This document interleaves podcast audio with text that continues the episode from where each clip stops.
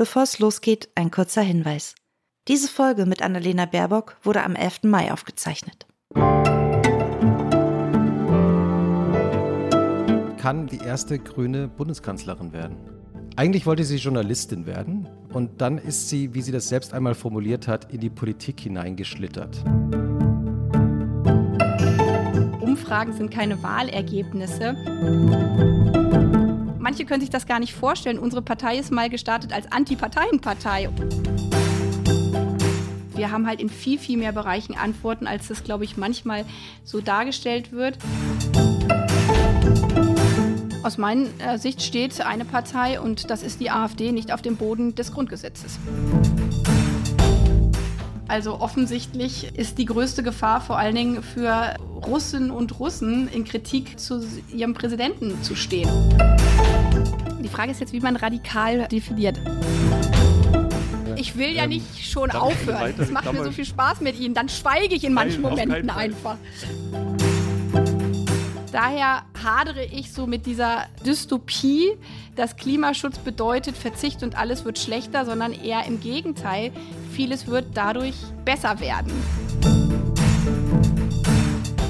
Geschafft ja, dann gehe ich jetzt nochmal zurück und nehme meine, meine zwei Weiterfragen da, wo ich gerade meine Parteifreundschaften zerstört habe, ja?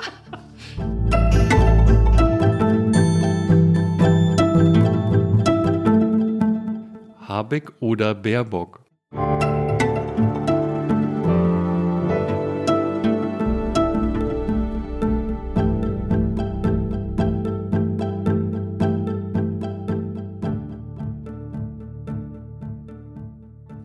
Herzlich willkommen zu Alles Gesagt, dem unendlichen Podcast, der genauso lange dauert, bis unser Gast findet, nun sei alles gesagt. Heute begrüßen wir die Co-Bundesvorsitzende der Partei Bündnis 90 Die Grünen, die seit 23 Tagen auch Kanzlerkandidatin dieser Partei ist.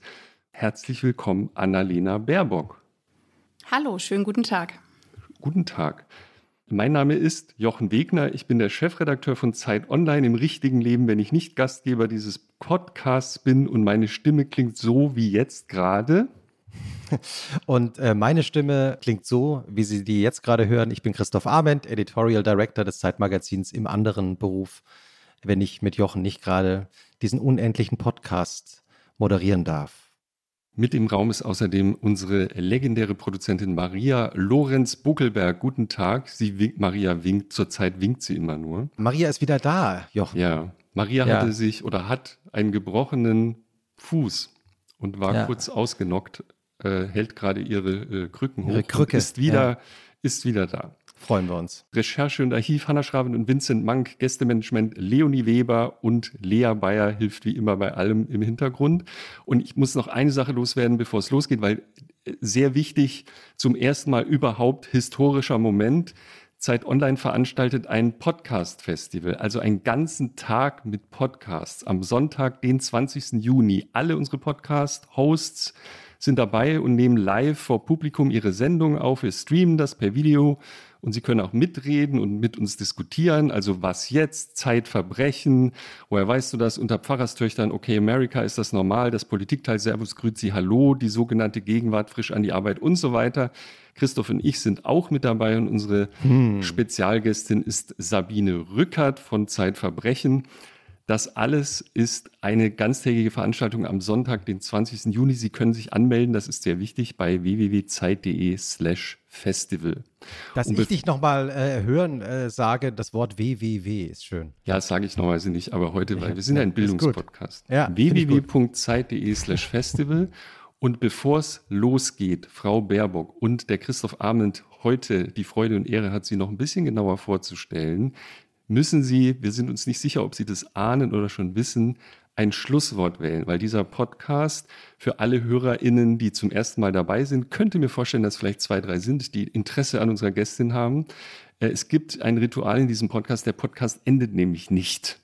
Das heißt, Chris und ich haben unendlich viele Fragen dabei. Wir können Tage reden und das ist kein Scherz, bis unser Gast oder unsere Gästin sagt, nö. Und dieses nö, jetzt habe ich alles gesagt, bringt sie zum Ausdruck, indem sie ein Schlüsselwort sagt, ein Schlusswort, ein Stopword. Das Schlusswort, Frau Baerbock, müssten Sie festlegen und äh, sobald Sie dieses Wort sagen, egal was es ist, endet der Podcast abrupt und die Schlussmusik ertönt. Mein Schlusswort ist Fauninsel und ich hoffe, Sie fragen also nicht über die liebsten Ausflugsziele, beziehungsweise dann sage ich was anderes. Äh, ja gut, das Thema können wir vielleicht ausnahmsweise ausklammern, sonst fragen wir ja sehr kritisch nach, aber an der Stelle können wir das, glaube ich, Fauninsel, ja, okay. Ab jetzt darf das Wort Fauninsel von Ihnen nicht mehr gesagt werden, sonst endet der Podcast. Wir haben äh, das tatsächlich schon erlebt, dass jemand versehentlich das Schlusswort nach zwölf Minuten gesagt hat und das war dann nicht so lustig. Herr Wickert war das, oder? Ja, das hat sich ja, angesprochen. Ja, ja, ne?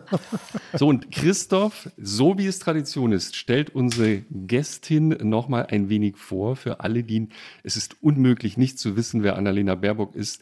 Also man muss schon den Fernseher aus dem Fenster geworfen haben vor einigen Jahren. Aber Christoph stellt sie nochmal vor. Annalena Charlotte Alma Baerbock, so heißt sie nämlich in vollem Namen, kann, Jochen hat es glaube ich schon gesagt, die erste grüne Bundeskanzlerin werden. Und auch einer Junge. Im vergangenen Dezember hat sie ihren 40. Geburtstag gefeiert. Sie ist 1980 in Hannover geboren worden und ist, wie sie selbst sagt, auf dem Dorf aufgewachsen. In Schulenburg einem Stadtteil von Pattensen in der Nähe von Hannover. Ist das richtig? Ja, Stadtteil würde man vielleicht nicht sagen, sondern irgendwann eingemeindet als Dorf mit zu Pattensen. Das ist alles relativ klein. Also äh, ja, hat knappe 3000 Einwohner. Sehr gut. Ich habe von 2000 gelesen, das finde ich ihren Lokalpatriotismus gut, dass man sagt knapp 3000 gleich. ähm, also Sie können uns äh, können mich auch jederzeit unterbrechen, weil wir haben schon festgestellt, dass egal was man so sagt und recherchiert hat äh, in unseren äh, Archiven, stimmt nicht alles was über Menschen so in der Öffentlichkeit geschrieben wird. Also das heißt, wenn irgendwas falsch ist, unterbrechen Sie mich äh, jederzeit. Also sie ist in Schulenburg, einem eingemeindeten Teil von Patten in der Nähe von Hannover, auf einem Bauernhof aufgewachsen, den ihre Eltern saniert haben. Ähm, äh, mit zwei Schwestern aufgewachsen. Und äh, unsere Gästin hat ihr Elternhaus selbst einmal als ein bisschen so einen Hippie-Haushalt bezeichnet. Mutter Sozialpädagogin, Vater Maschinenbauingenieur die Eltern haben Annalena Baerbock früh mit Anti-Atomkraft-Demos mitgenommen.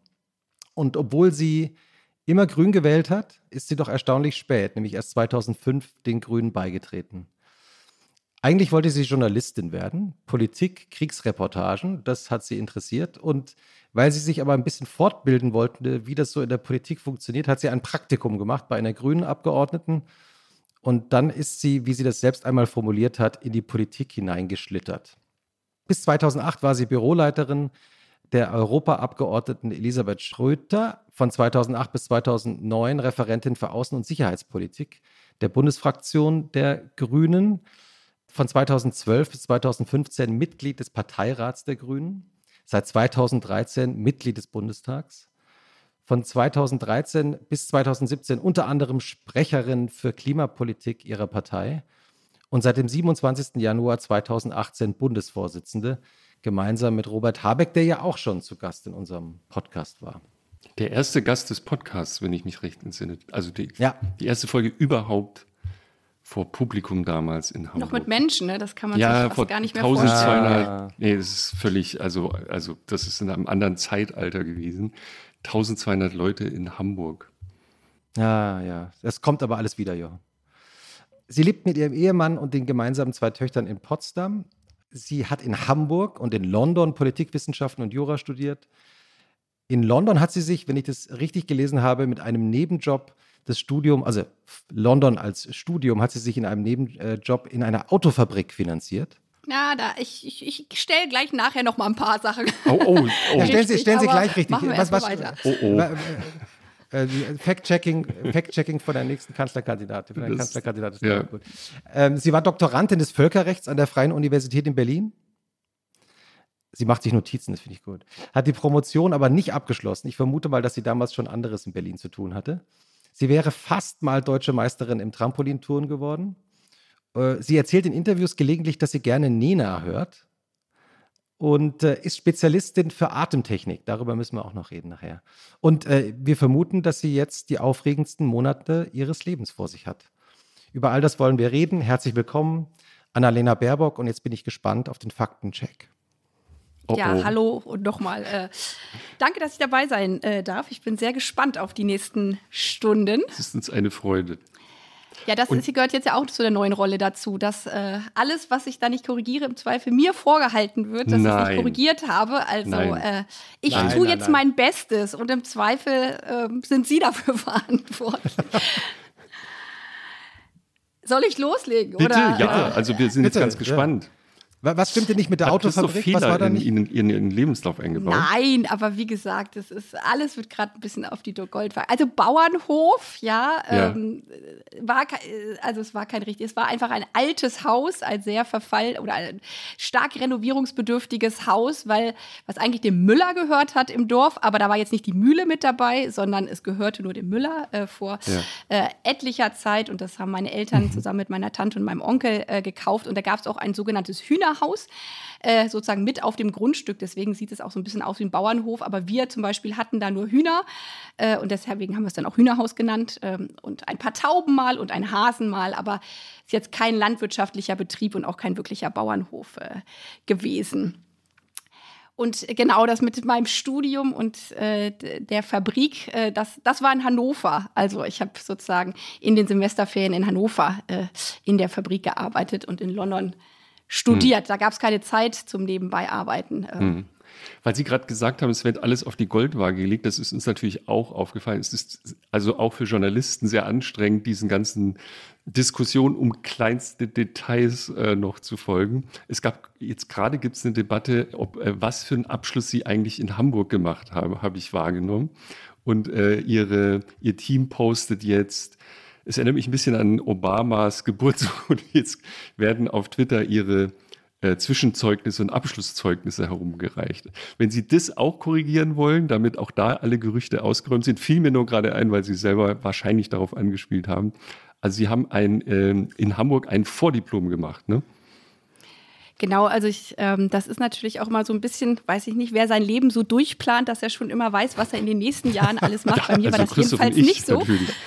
ähm, sondern wie das so ist als junger Mensch. Man, äh, ich wollte eigentlich Journalistin werden, haben Sie ja schon angesprochen. Ich hatte sogar ursprünglich ähm, mich für einen Journalist muss, ich weiß gar nicht, wie es richtig korrekt damals hieß, Studium in Hamburg mit äh, mhm. beworben, hatte dann mhm. aber einen mhm. zu schlechten NC und wurde äh, nicht Ach. genommen. Also und ah. habe dann ähm, Politikwissenschaften äh, studiert und im Nebenfach öffentliches äh, Recht, damals mhm. auf Diplom, weil mhm. in der Zeit, ich habe 2000 äh, Abi gemacht und dann danach angefangen zu studieren und da war in Deutschland jedenfalls an der Uni Hamburg äh, Bachelor und Master noch nicht eingeführt, sondern damals gab es noch mhm. Diplomstudiengänge.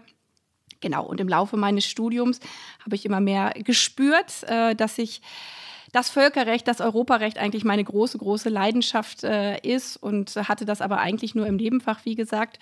Und habe dann unterschiedlichste Stationen, um jetzt nicht den ganzen Lebenslauf äh, zu nee. zitieren, äh, zwischendurch gedacht, Mensch, probierst es mal, dich äh, in London zu bewerben, weil das eine der wenigen Uni war, die äh, Menschen, die nicht Jura Vollstudium studiert haben aus Deutschland äh, mit zuzulassen. Mhm. Und ähm, da kommt man halt nicht so einfach rein. Und dann in der Zeit hatte ich eigentlich, war ich gerade in Brüssel und dann kam plötzlich reingeflattert äh, die ja, äh, Zulassung in, in, in London. Und das war für mich damals wirklich, äh, ja, äh, der Traum auf Erden. Ähm, mhm. Und dann habe ich gesagt, super, wenn die mich jetzt nehmen. Äh, und da hatte ich halt dann noch nicht zu Ende studiert in Hamburg, sondern hatte mich beworben mit meinem Vordiplom, mit meinen ganzen Nebenfächern im öffentlichen Recht, mit Praktika, die ich nebenbei gemacht habe. Das ist ja gerade auch im Ausland immer sehr wichtig, äh, sozialpolitisches äh, oder soziales, gesellschaftliches Engagement und wurde dann genommen. Genau, und das ist jetzt so ein bisschen was bei Social Media. Mit welchen Voraussetzungen wurde ich denn zugelassen? Wie, können, wie kann die London School of Economics eine Vordipl Frau mit Vordiplom zugelassen haben? Ja, genau. Ist es eigentlich, so ist, ist das für Sie eigentlich eine. Die Zeiten meine, ändern ja seit, sich ja und in Deutschland wurde auch dann danach der Bachelor eingeführt und ja, dann ist, ja. Sie stehen ja schon seit einigen Jahren in der Öffentlichkeit, aber wie ist es jetzt eigentlich für Sie, wenn Sie jetzt merken, es wird nochmal alles aufs Neue durchleuchtet? Ja, ist nochmal anders. Ich kann das total verstehen auch. Äh, ich bewerbe mich hier um das höchste Amt in unserem Land und das ist natürlich was, wo die Menschen auch wissen wollen, wer ist die Frau eigentlich, wo kommt die her, was treibt die an, warum macht die das, äh, was will sie unserem Land verändern. Deswegen ist natürlich klar, dass es ein sehr, sehr großes Interesse ähm, gibt. Aber was natürlich schwierig ist, weil ich gerne darüber diskutieren möchte, auch mit den Menschen, ja, wie können wir unser Land klimaneutral machen, wie können wir dafür sorgen, dass Kinder viel stärker im Mittelpunkt stehen. Und wenn dann so viele Fake News kommen, und das hat gerade wirklich in den letzten paar Wochen eine ganz andere Dimension erreicht und man immer nur damit beschäftigt ist oder auch meine Mitarbeiter mhm. damit beschäftigt sind, einfach Lügen und Unwahrheiten aus der Welt zu räumen, weil natürlich sich Leute fragen, dann kommt sowas rum, ich wolle die Witwenrente abschaffen. So, dann fragt natürlich im Supermarkt äh, ja, die, die drei Häuser weiter Nachbarin, mein Mann, äh, stimmt das denn? Und ja, deswegen ist man stark damit beschäftigt, dann Dinge zu korrigieren, die man niemals gesagt hat. Und ich finde das auf eine gewisse Art schade, weil es natürlich viele Themen gibt. Da haben Menschen in unserem Land auch eine andere Meinung als ich. Das ist ja auch äh, total logisch. Und anstatt dann darüber zu diskutieren, ist man stark beschäftigt, eben äh, falsche Behauptungen aus der Welt zu räumen ja, aber auch das gehört äh, zu diesem Job offensichtlich mit dazu. Hm. Sagen Und Sie mal, in, wir haben uns ja vorbereitet. Ne? Also für alle, die den Podcast zum ersten Mal hören, wir lesen alles über unsere Gästin. Inzwischen brechen wir unter der Last der Dokumente zusammen. Deswegen gibt es ein kleines Team, das das macht, äh, weil wir das sonst gar nicht schaffen würden. Und mir ist in der Vorbereitung etwas nochmal klar geworden, was ähm, natürlich allen abstrakt klar ist, aber wie schnell das jetzt ging, dass sozusagen Deutschland ja irgendwie einen völlig neuen Eindruck macht, so ein grünes Land geworden ist. Ich war, ich war dafür jetzt wahrscheinlich ausgepeitscht, aber es gab ja noch nie so viele Leute, die sich hätten vorstellen können, grün zu wählen. Das Bundesverfassungsgericht trifft Entscheidungen. Ich schwöre euch, vor, vor zehn Jahren oder vor fünf Jahren wäre das nicht denkbar gewesen. Es gibt so eine ganze Jugendbewegung, die ja auch irgendwie eine Art Vorgruppe der Grünen ist äh, und so weiter. Die größten Fonds der Welt sagen, wir deinvestieren jetzt in klimaschädlichen Businesses. Ähm, und jetzt sind sie noch Kanzlerkandidatin. Alle dachten, naja, das geht schief. Jetzt gehen die Zahlen runter. Jetzt gehen die Zahlen aber noch weiter nach oben. Sie sind auf jedem Cover. Es gibt eine große Diskussion unter Journalisten. Wer ist hier eigentlich zu freundlich zu Frau Baerbock? Und das ist alles innerhalb wirklich sehr kurzer Zeit passiert, also sozusagen in politischen Zeiträumen in einem Wimpernschlag. Haben Sie manchmal selber Angst, wie grün Deutschland sich gerade vorkommt? Also ich habe natürlich großen Respekt und Demut vor der Aufgabe und auch die erste Kanzlerkandidatin meiner Partei zu sein, weil ähm, vor 40 Jahren hat sich diese Partei, deswegen da würde ich vielleicht ein bisschen widersprechen, gegründet, ja nicht, indem sie gesagt hat, auch wir denken uns jetzt mal was aus, was sich sonst vorher noch nie ausgedacht hat, sondern das, was Sie jetzt so ein bisschen aufgezählt haben, auch mit Klimaschutz und Nachhaltigkeit. Hm. Damals hat man nicht Klimaschutz gesagt, aber das war ja auch starkes Betreiben aus der Umweltbewegung raus. Damals war Anti-Atomkraft hm. natürlich großes hm. Thema, aber Waldsterben kam auch als Thema in den nächsten Jahren dann groß aus. Also es waren ja immer auch schon die Nachhaltigkeitsthemen. Deswegen kommt das aus meiner Sicht jetzt nicht so out of the blue. Äh, jetzt reden alle über Umweltschutz, sondern das hat gerade zu unserer Gesellschaft ja immer auch stark äh, mit dazugehört. Gerade auch jetzt nochmal, ich lebe jetzt ja in Ostdeutschland, da als Thema nach der Wiedervereinigung war ja Klimaschutz, ganze Biosphärenreservate, was da alles entstanden ist, Umweltschutz, Naturschutz, auch nochmal wieder so ein neuer, ja, neuer, neuer, neuer Schritt äh, für die Bundesrepublik als Ganzes. Und darauf baut das auf und auf der anderen Seite auf, auf den Folgen der Klimakrise, weil wir das an allen Ecken, Enden spüren. Und ich glaube, Hedgefonds oder große Investoren haben sich jetzt weltweit nicht gedacht, jetzt unterstützen wir mal die Grünen, sondern sie sehen einfach die Realität. Und die Realität ist so, dass wenn man in fossile äh, Brennstoffe oder Industrien investiert, dass es die in den nächsten Jahrzehnten so nicht mehr geben wird. Und deswegen leben, legen sie ihr Geld jetzt äh, in Produkte der Nachhaltigkeit an, weil einfach die Realität eine andere geworden ist. Hm. Die Grünen sind so alt wie Sie, so ungefähr, ne? Ja, so ziemlich genau, ja. Hm.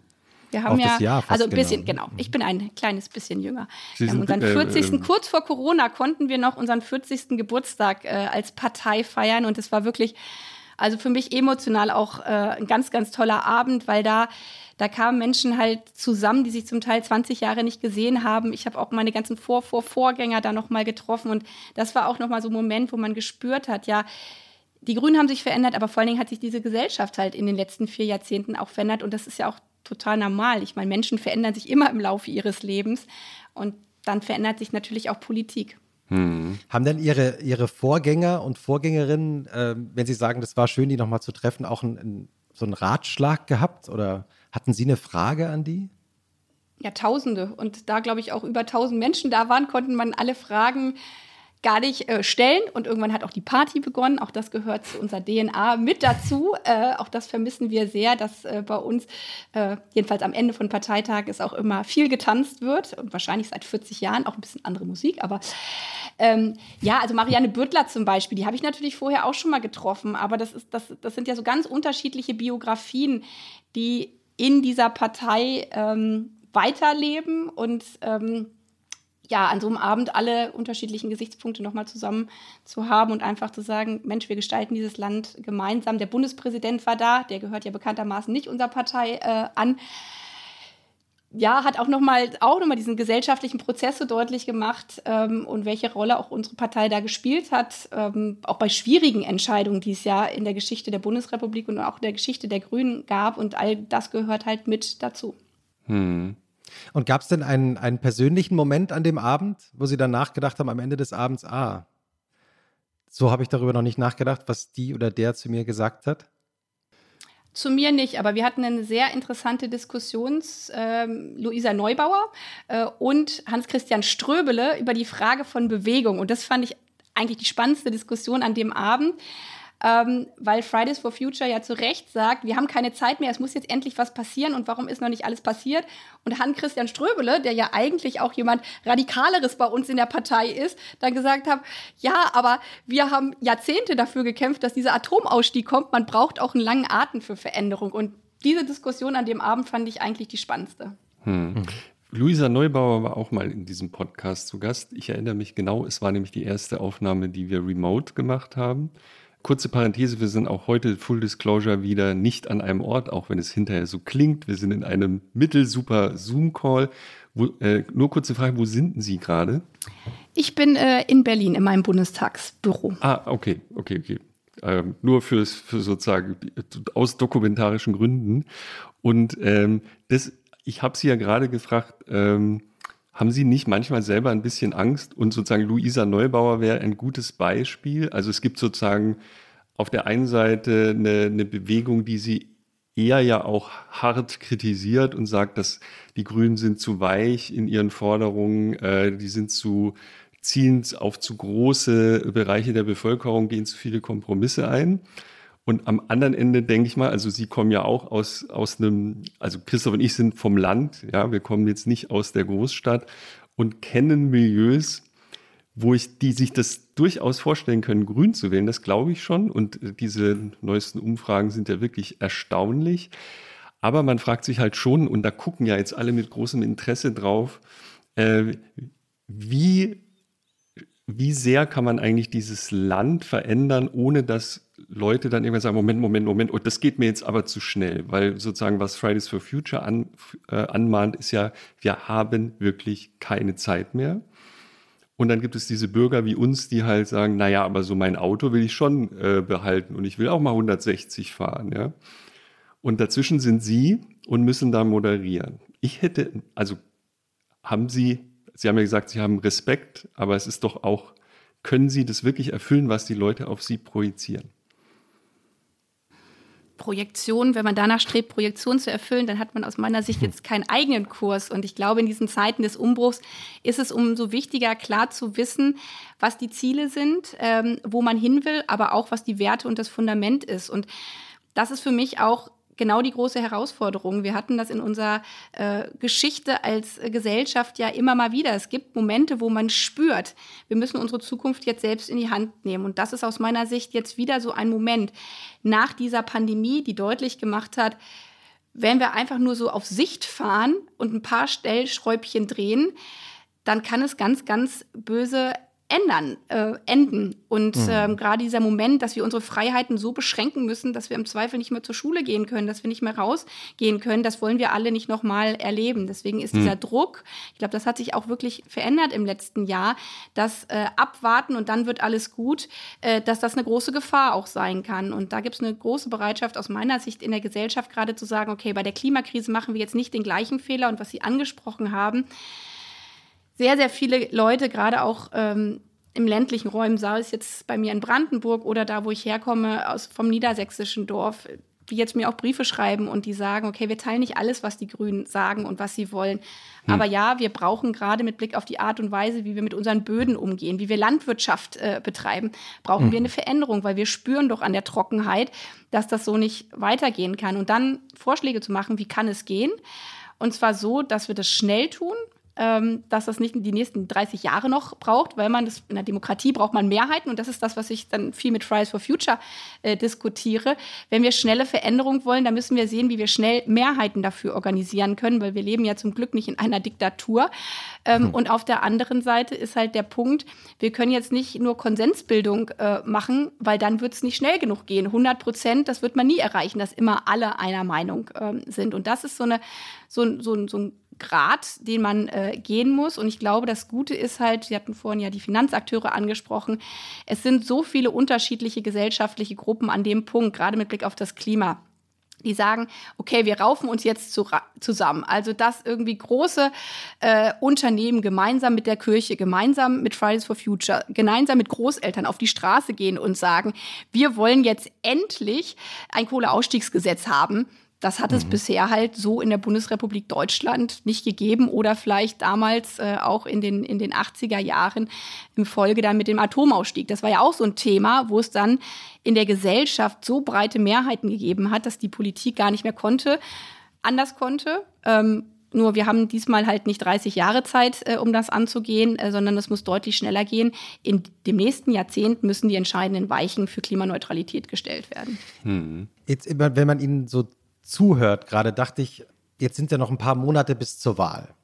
Wenn jetzt heute gewählt werden würde, hätten Sie sehr große Chancen, Kanzlerin zu werden.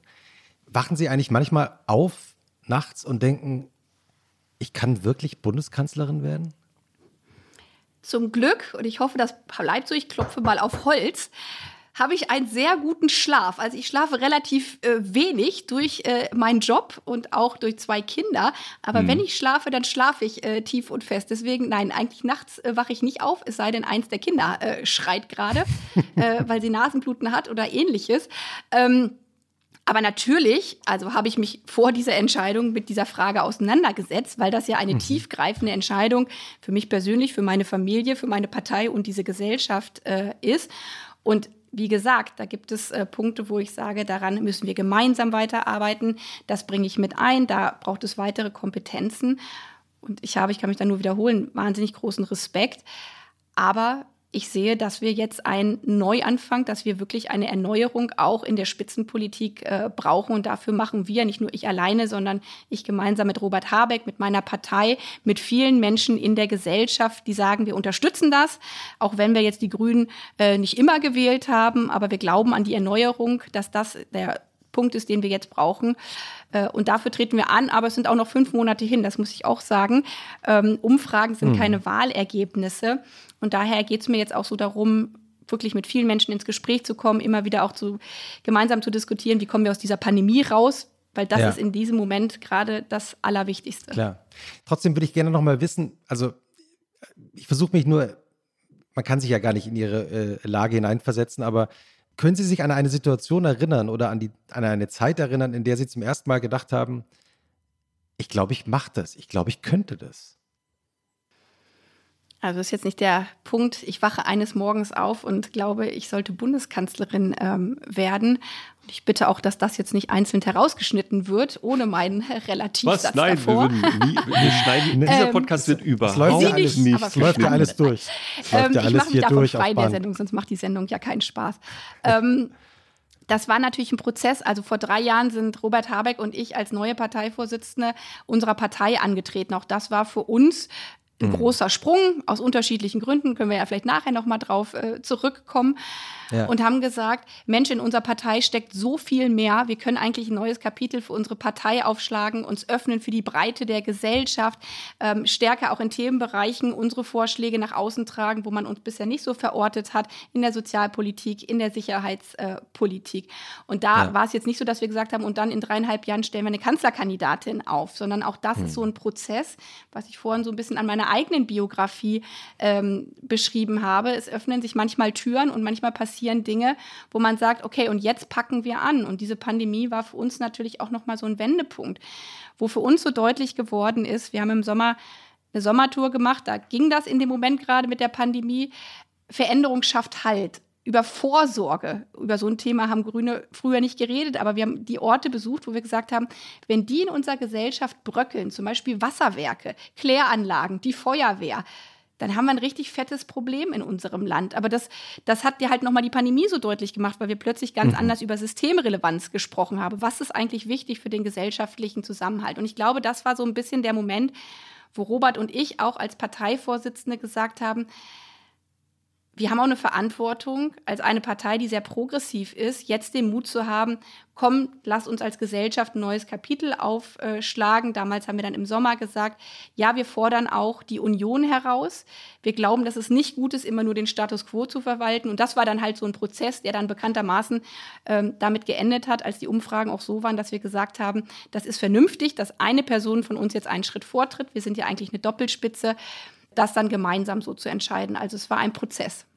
Eine Million Fragen aufgrund dessen, was Sie gerade gesagt haben. Eine einfache würde ich doch nochmal äh, stellen, die Christoph eigentlich schon äh, gestellt hat. Können Sie sich erinnern, wann genau Sie sich entschlossen haben? Sie haben ja ein Prä sozusagen als Frau bei den Grünen. Sie, es war immer klar, wenn Sie sagen, ich will das machen, dann mache ich das. Ne?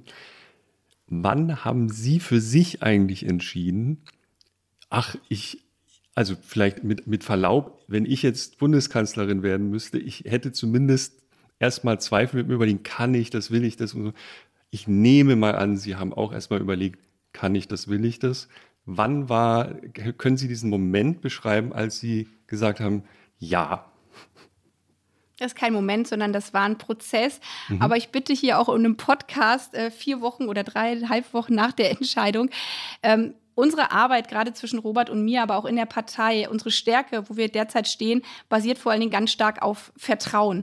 Und mhm. das hm. war ein wichtiger und auch kein ganz einfacher Schritt für uns als Partei. Wie gesagt, also manche können sich das gar nicht vorstellen. Unsere Partei ist mal gestartet als Antiparteienpartei und dann sind wir doch, in Parlamente doch. eingezogen doch, und dann wir haben wir uns. gesagt, äh, wir wollen auch Verantwortung für dieses Land übernehmen. Als die rot-grüne Regierung damals ähm, ja, eingezogen ist, ähm, damals ja war es noch äh, nicht in, in, dem Maße, wie man sich das heute so vorstellen kann. Das war nochmal kulturell was für die Grünen. Und jetzt eine Kanzlerkandidatin aufzustellen und nicht mit einem Spitzenteam anzutreten, das ist für uns ein Prozess hm. und auch viel Arbeit äh, miteinander. Und das, das basiert wahnsinnig auf Vertrauen, dass wir im Team agieren. Und deswegen werde ich jetzt auch Details aus der äh, aus dem Findungsprozess und den Gesprächen äh, nicht im Podcast. Ja, ja. Es ging, äh, wollen wir auf keinen Fall, würden wir nie Ihr Schweigegelübde ähm, in Frage stellen es war eher so eine persönliche Frage, was, was sie sozusagen, was das für, aber ich will gar nicht, wenn Sie darüber nicht sprechen wollen, da, da weiter nachbohren.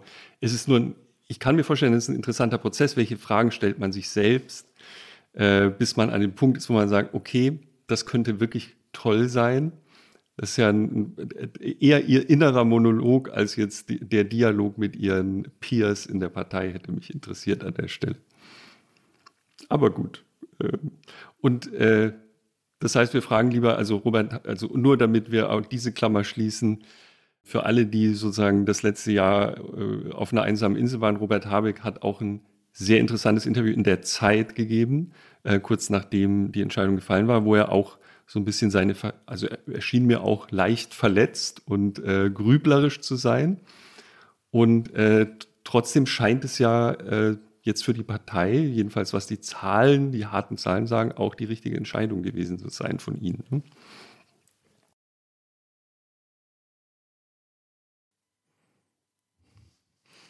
Ich höre, ich, ich höre, äh, es, muss an meiner, es muss an meiner, äh, an meiner Leitung an liegen, dass ich, nicht keine, keine, dass ich keine Antwort höre. Ähm, Darf ich eine weitere Ich will Klammer ja nicht schon aufhören. Es macht mir Nein, so viel Spaß mit Fall. Ihnen. Dann schweige ich in manchen Momenten einfach. Das, auch das, das glaub, eine, gehört, glaube ich, zur Führung dazu und Führungsverantwortung, dass man nicht immer nur plappert, sondern auch mal schweigen kann. Dieser Podcast ähm, wirbt mit seinen langen Denkpausen. Also wir haben da, wir haben, also Sie schweigen Sie gerne gelegentlich, wenn Sie denken, ähm, nö oder ach, ich denke mal lieber drüber nach. Ähm, kleine Klammer, die ich noch schließen wollte, weil das ist eine, es gibt ja eine politische Theorie des Schlafs. Ähm, wie viel dürfen wir fragen, wie viel schlafen Sie pro Nacht? Also zum Beispiel Angela Merkel ist berühmt dafür, dass sie in jeder Situation, auch Helmut Kohl soll berühmt dafür gewesen zu sein, äh, sein. Man steigt ins Flugzeug, legt sich hin und schläft perfekt und wacht auf und führt Regierungsgeschäfte an einem anderen Ort der Welt weiter. Das ist ein, es gibt die Theorie, dass nur solche Menschen überhaupt in der Lage sind, zum Beispiel Bundeskanzlerin zu werden. Deswegen eine relevante Frage. Kann ich einen Haken dran machen, würde ich, äh, würde ich sagen. Ähm. Also, aber ich kann das im Schnitt schlecht sagen, weil ich, also ich bin Typ, es gibt Momente, ähm, auch in den letzten Wochen, da habe ich so wenig geschlafen, dass ich am Morgen definitiv äh, nicht gut aussehe. Und wenn es dann einen Moment gibt, wo ich, das meinte ich auch vorhin, dann denke, so, jetzt kannst du aber mal ein bisschen länger schlafen, ja. dann äh, gehe ich halt abends auch mal ein bisschen früher ins Bett. Um, ich meine, Schlaf kann man bekanntermaßen nicht wieder aufholen, aber jedenfalls für mhm. meinen Körper ist es gut. Ähm, und ich sag mal so, äh, wird ja auch immer viel über Mütter und junge Mütter gesprochen und so. Also ich glaube, die stärkste Abhärtung äh, mit Blick auf Schlaf. Äh, ich war mal bei einer Diskussion, um einen kleinen Schlenker zu machen, ja. zu Flugrouten. Ist äh, wichtiges Thema in der Region Berlin-Brandenburg mit Blick auf BER und Nachtflugverbote, wo ich mich auch vehement ja. äh, für einsetze für Nachtflugverbote. Und da hat äh, äh, jemand aus der Medizin nochmal dargelegt, wie ungesund es ist, wie oft man nachts aufwacht mit Flugzeugen. Und ich habe gedacht, wahrscheinlich ist das auch einer der Vorteile von Frauen, weil der Körper noch irgendwelche besonderen Hormone ausschüttet, weil man doch in gewissen Lebensphasen in der Nacht mehrfach aufgewacht wird und trotzdem mhm. am nächsten Morgen toppi fitti ist. Also ich glaube, das stellt ein bisschen. Mhm. Mhm. Ich hätte noch mal eine Frage allgemein über Ihre Leidenschaft zur Politik, weil wir am Anfang darüber gesprochen haben, dass Sie eigentlich Journalistin werden wollten und dann ja über ein Praktikum in die Politik äh, reingeschlittert sind. Was ist eigentlich das Tolle am Politikmachen? Also eine die, der schönsten Dinge, und das hat auch eine Parallele zum Journalismus aus meiner Sicht, aber es, Sie sind ja die Profi-Journalisten, sonst müssen Sie mich an dieser Stelle äh, korrigieren. Also ich habe angefangen als Journalistin, als freie Mitarbeiterin für die Hannoversche Allgemeine Zeitung und dann Regionalteil, also ganz, äh, äh ganz vor Ort habe ich angefangen. Ähm, Leine-Nachrichten ähm, hieß das oder heißt das. Und da trifft man ja tausende von unterschiedlichen Leuten. Also ich habe viele Porträts mhm. geschrieben damals immer, weil ich äh, so erst als Schülerin und als, dann als Studentin ähm, angefangen habe, dann halt logischerweise am Wochenende äh, zu arbeiten und dann immer so die Porträts über den 85-jährigen äh, Platzwart äh, beim Fußballverein. Kenn ich.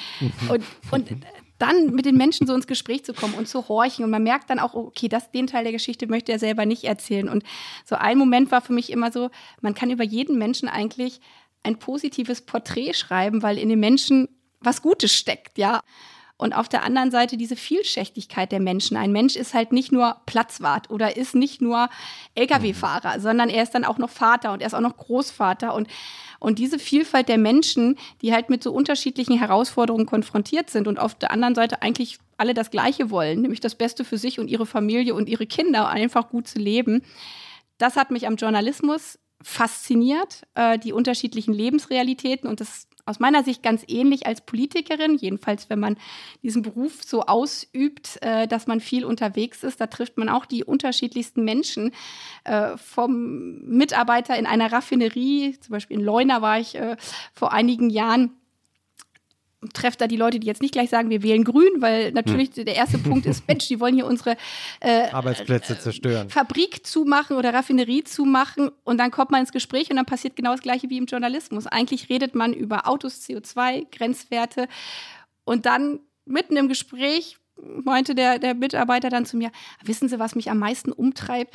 Hier bei uns, da fährt der Bus immer nicht. Und ich weiß überhaupt, meine Enkelin, die wird wegziehen aus dieser Region. Und ich denke so, ja, genau deswegen bin ich damals mit 16 weggegangen aus meinem Dorf. Und diese Schnittstellen, die man dann wieder hat. Und das mag ich so sehr an meinem Job und bin echt dankbar, dass ich diesen Beruf jetzt ausüben kann. Hm. Darf ich dazu, weil das ist eine Klammer, die ich mir vorhin notiert habe, die wir kurz öffnen könnten nochmal, nachfragen. Ich hatte ja so ähm, mich gefragt, wenn ich Sie wäre, hätte ich wahrscheinlich auch ein bisschen Sorge, was jetzt alle so von mir erwarten an Vermittlungsleistung. Und ein Beispiel, das in diesem Podcast schon öfter besprochen worden ist. Ähm, ein interessantes Phänomen der Pandemie war ja, dass wir alle aufgehört haben, und zwar weltweit individuell zu fliegen. Ne? Also der, der Flugverkehr ist ja im Grunde in großen Teilen erstmal gestoppt gewesen. Und jetzt dachte ich, ich bin ähm, Physiker, aber Laie, was sozusagen Klimasimulation betrifft. Aber ich dachte so als ähm, gebildeter Laie, na, ich bin mal gespannt, was das für eine Delle in diesen CO2-Kurven gibt. Also das muss ja richtig so ein Zacken jetzt reinhauen. Wir reden ja in Friedenszeiten, wenn keine Pandemie ist, auch ständig über muss ich jetzt innerdeutsch fliegen oder nicht? Und es ist ja ein großes Thema, auch ein emotionales Thema.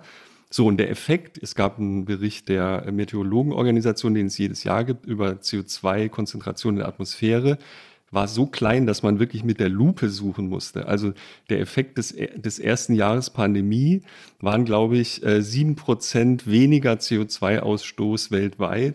Und an dieser Steigung der CO2-Konzentration konnte man das, also kann man es fast nicht sehen, dass da was passiert ist. So, die Frage, die ich mir stelle und als wirklicher Laie, aber auch ähm, sozusagen im Anblick dieser Zahlen, wie radikal müssen wir eigentlich umsteuern? Ja, also die reden hier immer, ähm, ich fliege nach Mallorca, dann kriege ich schon Ärger mit meinen Teenagern. Äh, wie radikal müssen wir eigentlich umsteuern, damit diese Kurve sich wirklich merklich bewegt? Und was für eine Leistung ist da, steht da eigentlich vor dieser Welt? Und was für eine Vermittlungsleistung haben Politiker in dem Zusammenhang? Also ich hätte, ich, ich erstens die Frage, wie sehen Sie das? Also wie radikal müssen wir da eigentlich umsteuern und wie vermittelt man sowas?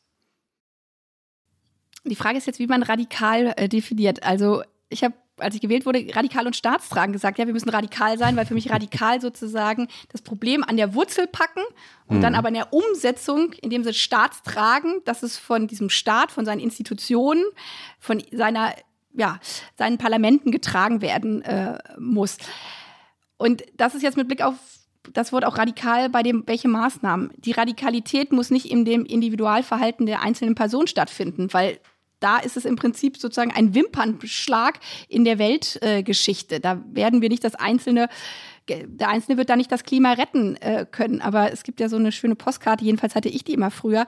Tausend kleine Menschen an tausend kleinen Orten können das Gesicht der Welt verändern weil mhm. wenn wir die Art und Weise, wie wir alle miteinander leben, reisen, konsumieren, äh, Produkte schaffen, wenn wir das insgesamt, also das System verändern, dann können wir natürlich, ähm, so wie bei der Klimaneutralität, eine richtige Klimarevolution ähm, hinlegen. Und deswegen ist das Radikale aus meiner Sicht beim Klimaschutz, dass es alle Lebensbereiche betrifft. Und diese, mhm. und deswegen teile ich auch überhaupt nicht, was manche sagen, ja, okay, wir, äh, wir steigen jetzt aus der Kohle aus und damit ist es geta getan. Nein, jeder mhm. Einzelbereich bringt eben nicht mhm. genug, sondern das Radikale ist, dass wir grundsätzlich die Art und Weise, wie wir produzieren, nämlich unseren Wohlstand auf fossiler Energie aufgebaut zu haben, dass wir das komplett ändern müssen. Es ist nicht ein bisschen weniger CO2, es ist gar kein CO2 mehr, es ist keine fossile Welt mehr. So, und dann ist auf der anderen Seite, wie vermitteln wir das? Wenn ich mhm. natürlich sage, und dann geht alles den Bach runter, dann werden wir das nicht nur vermitteln können, sondern dann werden wir das nicht umsetzen können, weil wer will schon in einer Welt leben, wo alles den Bach runtergegangen ist.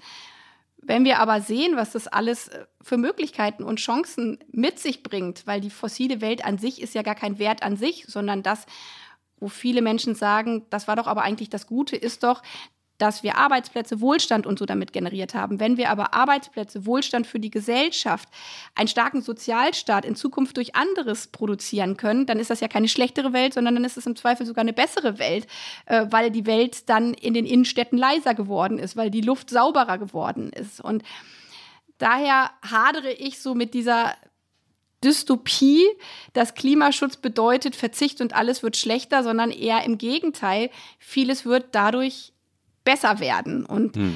das ist das, woran, glaube ich, immer mehr Menschen nicht nur glauben, sondern sagen, ja, das wollen wir gemeinsam bauen, diese klimaneutrale hm. Welt. Hm.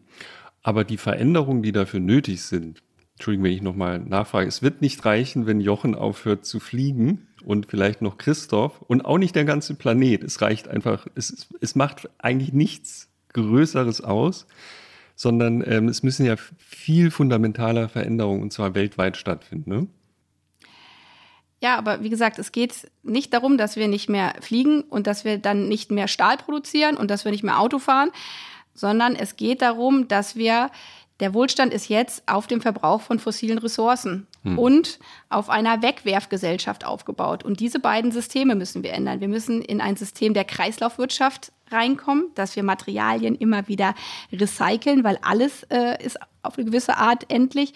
Und wir müssen davon wegkommen, dass wir alles, was wir produzieren und erwirtschaften, auf fossile Energie bauen. Und das bedeutet dann zum Beispiel mit Blick auf den Flugverkehr, wenn wir es jetzt mal ganz konkret machen, weil das ist ja hm. das Lieblingsthema von allen. Da geht es doch nicht darum, dass wir sagen, die Leute dürfen nicht mehr in Urlaub fliegen. Ich halte auch diese Debatte, ja. Äh, jetzt sollen vor allen Dingen diejenigen, die einmal im Jahr in Urlaub fliegen, nicht mehr in Urlaub fliegen, aber wir reden nicht darüber, ob eigentlich jede Geschäftsreise sein muss. Das ist doch genau der Punkt, dass wir sagen, ähm, wie viel kann eigentlich unser Planet vertragen? Wie viel Flugverkehr können wir klimaneutral in den nächsten Jahrzehnten darstellen? Und da sage ich ganz klar, das ist kein äh, unendliches Wachstum des Flugverkehrs.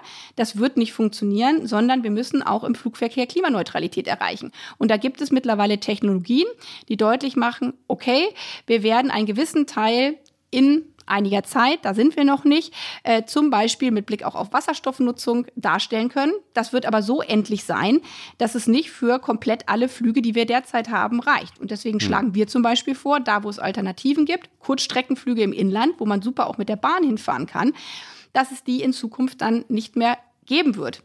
Ich glaube nicht, dass das jetzt unbedingt ein Verlust ist, weil ehrlich gesagt, wer checkt schon gerne lange ein am Flughafen und dann hebt man noch ab. Mir wird beim Start immer schlecht, äh, um das vielleicht mal zu verraten an der Stelle. Ich fahre viel lieber mit dem Zug. Und wenn der Zug in Zukunft genauso schnell ist und der Zug auch noch weniger kostet als das Flugzeug, dann ist das für mich eher ein Gewinn an ähm, Freiheit. Und die Pandemie hat zum Beispiel auch gezeigt, dass im Businessbereich, ja, also ganz viele der Flüge äh, mhm. sind vor allen Dingen durch Geschäftsbeziehungen, äh, dass wir mhm. festgestellt haben, man muss jetzt nicht äh, für das eine Meeting von Berlin nach New York fliegen, sondern man kann das eigentlich so wie wir auch ganz schön in so einer Zoom-Konferenz machen. Und das ist dann auch noch familienfreundlicher und es ist auch noch gesünder, weil man nicht dauernd in unterschiedliche Zeitzonen äh, reinkommt. Deswegen auch da, ja, es wird äh, weniger Flüge gehen. Da gehen ja mittlerweile auch die Fluggesellschaften von aus, äh, dass sie nicht zu den Zahlen zurückkommen werden, die sie ursprünglich mal in ihren Prognosen für das Jahr 2030 hatten. Ich glaube, eigentlich sind mittlerweile alle bei der Erkenntnis, das ist sogar ein Gewinn äh, für uns alle. Hm. Und, aber, also sozusagen, ich, ist ja ein, ein, zentrales Thema, deswegen vielleicht ist es äh, auch sinnvoll, äh, noch kurz da zu verweilen. Die Frage ist halt, ist das überhaupt, also Sie sagen ja, in der Summe wird was draus. Das Einzelne, und das, das wollte ich eben nochmal fragen, bringt halt gar nicht so viel, wie wir jetzt auch sehen. Also eine Pandemie, die ja wirklich zum Erlahmen bestimmter Bereiche zumindest der Wirtschaft und äh, des Reisens geführt haben, hat jetzt gar nicht so einen Rieseneffekt, wie ich jetzt als Laie dachte. Ja? Und äh, wir müssen halt überall ran und zwar, und das ist ja das zweite Thema, warum das Wort radikal einem in den Kopf kommt, in sehr kurzer Zeit. Also wir haben zum Beispiel wahrscheinlich gar keine Zeit mehr, ein flächendeckendes Wasserstoffnetz aufzubauen und dann haben wir lauter Brennstoffzellenautos, weil es dauert 30 Jahre oder so oder 20, keine Ahnung, ist jetzt sehr lange, so dass ich glaube, Sie haben das auch gerade gesagt. Wir nehmen übrigens auf, heute ist Dienstag, der 11. Mai. Sie waren gestern bei äh, Was nun, Frau Baerbock? Und da ging es auch um die Frage, naja, also Ihre Gespräche haben ergeben, wir brauchen Elektroautos äh, relativ schnell, relativ flächendeckend. Das wäre die einzige Möglichkeit, überhaupt in einer gewissen Geschwindigkeit das hinzukriegen. Ne? Ja, und deswegen, deswegen eigentlich so ein Podcast so schön, wenn es nicht nach 18 Minuten äh, die Sendung vorbei nee, nee, ist. Da, da, ist die Vorstellung noch nicht Wir haben Zeit. Wir haben ja gerade ja. erst angefangen. Ja. Ich sei, ich sei denn, ich sage das falsche Wort, aber ich glaube, bei dem Thema, das ist jetzt nicht mein Wort, was ich sagen will. Es kommt jetzt nicht äh, in diesen Zusammenhang. Nein. Aber, ähm, genau, also deswegen ist ja so wichtig, dass man genau hinschaut, worüber wir reden. Und deswegen mhm. fände ich auch so wahnsinnig gut, wenn wir in diesem Wahlkampf wirklich zwischen den Parteien darüber diskutieren können, okay, was sind von jedem die Vorschläge, wie wir zur Klimaneutralität kommen? Mhm. Weil dieses Bild, was auch so ein bisschen dargestellt wird, wir haben hier so die eine Zauberformel und dann schwuppsdiwupps ist alles gut, das stimmt mhm. natürlich auch überhaupt nicht. Ich habe jetzt den Wasserstoff selber angesprochen für die Flugzeuge. Mhm. Wir sind da noch überhaupt nicht. Nur ich bin da so positiv eingestellt, weil ich halt, Sie hatten das ja vorhin in meiner Biografie, ich war klimapolitische Sprecherin der Grünen Bundestagsfraktion. Das heißt, ich war immer auf den Klimakonferenzen mit der deutschen Delegation. Da waren eben auch all die Player, die Sie genannt haben, Unternehmen, Investoren. Und wir hatten halt Klimakonferenzen, wo das Thema war, das können wir alles nicht. Gerade der Flugverkehr wurde im Pariser Klimaabkommen, da haben sich halt eine gewisse Lobby durchgesetzt, die gesagt hat, wurde ausgeklammert, ne? Hm? Ja. Der wurde ausgeklammert. Genau, weil mhm. gesagt wurde, Flugzeuge können nicht klimaneutral fliegen. Und ich wurde dann immer ausgelacht dafür, dass ich gesagt habe, also ich glaube schon auch an die Innovation und Forschung in unserem Land oder weltweit, dass dieses, das können wir nicht, dass das sicherlich auch anders zu gestalten ist. Und deswegen bin ich jetzt einfach auch so froh, um es mal ganz äh, simpel zu sagen, dass wir da einfach einen wahnsinnigen Sprung gemacht haben ich, ich gehe ja nicht jedes Jahr zu äh, Luftfahrtsunternehmen, aber ich war halt im letzten Jahr zufälligerweise noch mal Och, da und ich habe. Sie reden schon mit der Lufthansa und anderen und das scheint ganz ja. freundlich abzulaufen. Ja, aber jetzt bei den Herstellern, äh, die meinte ich jetzt äh, so. gerade mhm. bei mir im, im, im, Wahlkreis, ja, dann präsentieren die mal, auch übrigens, ne, und hier sind mal unsere Triebwerke und das sind die Turbinen und ähm, das ist unser Zeitplan, wenn wir klimaneutral sind und da mhm. denkst du so, ja, das klingt doch jetzt mal nach was anderem als noch vor drei Jahren und und, mhm. und, deswegen bin ich da sehr positiv, dass wenn wir die mhm. Weichen richtig stellen, dass wir Technologiesprünge machen, die wir uns halt vor fünf Jahren noch gar nicht vorgestellt haben. Aber weil jetzt die Zeit so drängt, ja, ist mhm. es halt so, wir können jetzt nicht erstmal die nächsten zehn Jahre warten, bis die Luftfahrt äh, so weit ist, sondern das heißt, wir müssen jetzt absolute Priorität darauf legen in den Bereichen, wo wir bereits andere Technologien haben. Und das ist halt im Strombereich die erneuerbaren Energien. Und deswegen kämpfe ich auch so dafür, dass wir sagen, da müssen wir jetzt ähm, Vollspeed geben und die Erneuerbaren ausbauen. Plus im Automobilbereich, im Individualverkehrbereich. Da haben jetzt unsere ganzen Ingenieure jahrelang geforscht, haben festgestellt, am effizientesten ist es, wenn wir auf Elektromobilität umstellen, weil wenn wir die anderen Formen nehmen, dann verlieren wir so viel Energie und es ist so teuer, dass wir das nicht in die Breite und in die Produktionszahlen bringen können. Und deswegen irritiert mich auch diese Diskussion so, wenn uns vorgeworfen wäre, wir wären irgendwie nicht technologieoffen. Es wurde halt lange an den unterschiedlichen Technologien geforscht und jetzt sind alle Automobilhersteller an dem Punkt, dass sie sagen, für PKWs sollten wir auf Elektromobilität setzen, weil das die günstigste und effizienteste Variante Stand heute ist und wir haben halt in dem Bereich nicht mehr so viel Zeit. Und der Wasserstoff, wo wir derzeit bei den Preisen noch so sind, dass es eben nicht überall wettbewerbsfähig ist, muss mhm. dann für die Bereiche eingesetzt werden, wo wir derzeit keine anderen günstigeren Alternativen haben. Und vielleicht werden da in den nächsten Jahren ja auch noch welche entwickelt und dann ist die Technologieoffenheit so, dass man sagt, okay, kann, kann man vielleicht doch noch mit Solar Langstreckenflüge machen. Derzeit ist es nicht das, was jedenfalls äh, die, äh, die Wissenschaftler in dem Bereich ähm, sagen. Und so muss man sich halt jeden Sektor anschauen. Und um es jetzt nochmal ganz politisch zu machen, aber wir sind ja hier auch äh, wir, in einem politischen Podcast. Absolut. Deswegen nicht nur hadere ich halt so gerade mit den Vorschlägen zum Klimaschutzgesetz, äh, was jetzt äh, die Bundesregierung jedenfalls im Entwurf äh, gerade vorlegen will, wo halt nur drin steht, das ist unser Ziel und wir beschäftigen uns nicht, was die einzelnen Sektoren machen müssen, weil es wieder suggeriert, ja, irgendwie wird das schon funktionieren. Aber ich bin halt überzeugt, wenn Politik nicht klare Kleidplanken setzt, worein auch investiert wird, worauf man sich einstellen muss, auch in den Unternehmen mit Blick auf die Arbeitsplätze, dann wird es nicht einfach so passieren. Hm. Und deswegen haben wir an der Stelle, glaube ich, derzeit leider muss ich sagen, auch einen großen Unterschied äh, zu den anderen beiden äh, großen Parteien. Das ist ja auch ein Problem dieses, dieses ganzen Diskurses, dass er auf eine Zukunft gerichtet ist, wo alle Beteiligten eigentlich ähm, andere Dinge tun, als noch in der Politik zu sein. Ne? Also wir reden jetzt über 35 bis 50, das sind ja so, also 2035 bis 2050, wo viele der heutigen Akteure andere Dinge tun werden, als äh, noch verantwortlich zu sein für das, was beschlossen wird. Und gleichzeitig haben wir aber jetzt ein hartes Verfassungsgerichtsurteil, das sagt, ihr müsst das in der Politik berücksichtigen, dass Generationen nachfolgen, äh, auch die müssen gerecht behandelt werden. Also es gibt eine Ressource, die über die Zeit weitergegeben wird und ähm, ihr müsst das beachten. Ne?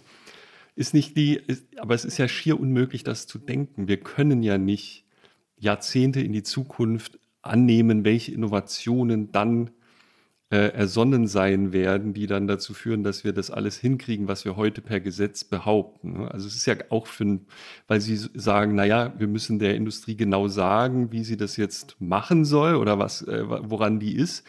Ich stelle mir es irre schwer vor, zumal die Technologien zum Teil und es sind ja nicht Techniken, sondern wirklich mal ausnahmsweise Technologien zum Teil halt echt noch nicht erfunden sind oder im Babystadium. Ja, also deswegen, das, also einfach ist es nicht, aber deswegen ist es so wichtig, da, wo wir die Antworten haben, diese Antworten auch zu geben. Und wir haben halt in viel, viel mehr Bereichen Antworten, als das, glaube ich, manchmal so dargestellt wird. Und plus, aber da bin ich einfach so leidenschaftliche Klimapolitikerin und auch äh, äh, Juristin an der Stelle. Man mhm. muss halt das Bundesverfassungsgerichtsurteil auch richtig lesen. Ich weiß mhm. nicht, ob manche nicht gelesen haben oder ob sie es bewusst missverstehen mhm. wollen.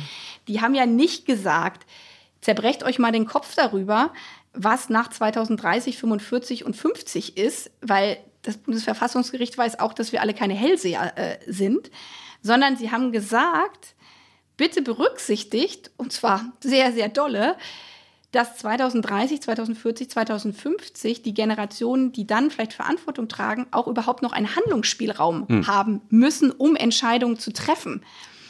Und deswegen müsst ihr jetzt bis auf dem Weg dahin wirklich alles dafür tun, die Emissionen runterzubekommen, natürlich, das hat das Verfassungsgericht nicht mehr gesagt, aber das sage ich jetzt, mit den Technologien, die da sind, weil mit was sollen wir sonst machen, als mit dem, was wir jetzt vorfinden, so ist die Realität, mit dem, was wir es vorfinden, damit zukünftige Generationen, und ehrlich gesagt zähle ich auch noch äh, mit dazu, ich hoffe in zehn Jahren auch noch äh, handlungsfähig äh, zu sein. Davon gehen wir aus. Dass wir, dass wir dann halt noch weiter handeln können. Und deswegen halte ich halt auch diese Lesart, wir definieren jetzt mal, was wir 2035 oder 2040 machen wollen und da gibt es unsere Priorität raus, für da zäumt man das Pferd von hinten aus. Wir müssen doch jetzt definieren, und da habe ich jetzt gesagt, klare Vorgaben von der Politik machen, zu sagen, was wollen wir in den nächsten fünf Jahren machen. Und das ist auch eigentlich genau das Pariser Klimaabkommen. Das hat nämlich immer fünf Jahresintervalle und dann müssen die Staaten immer vorlegen, was sie geleistet haben.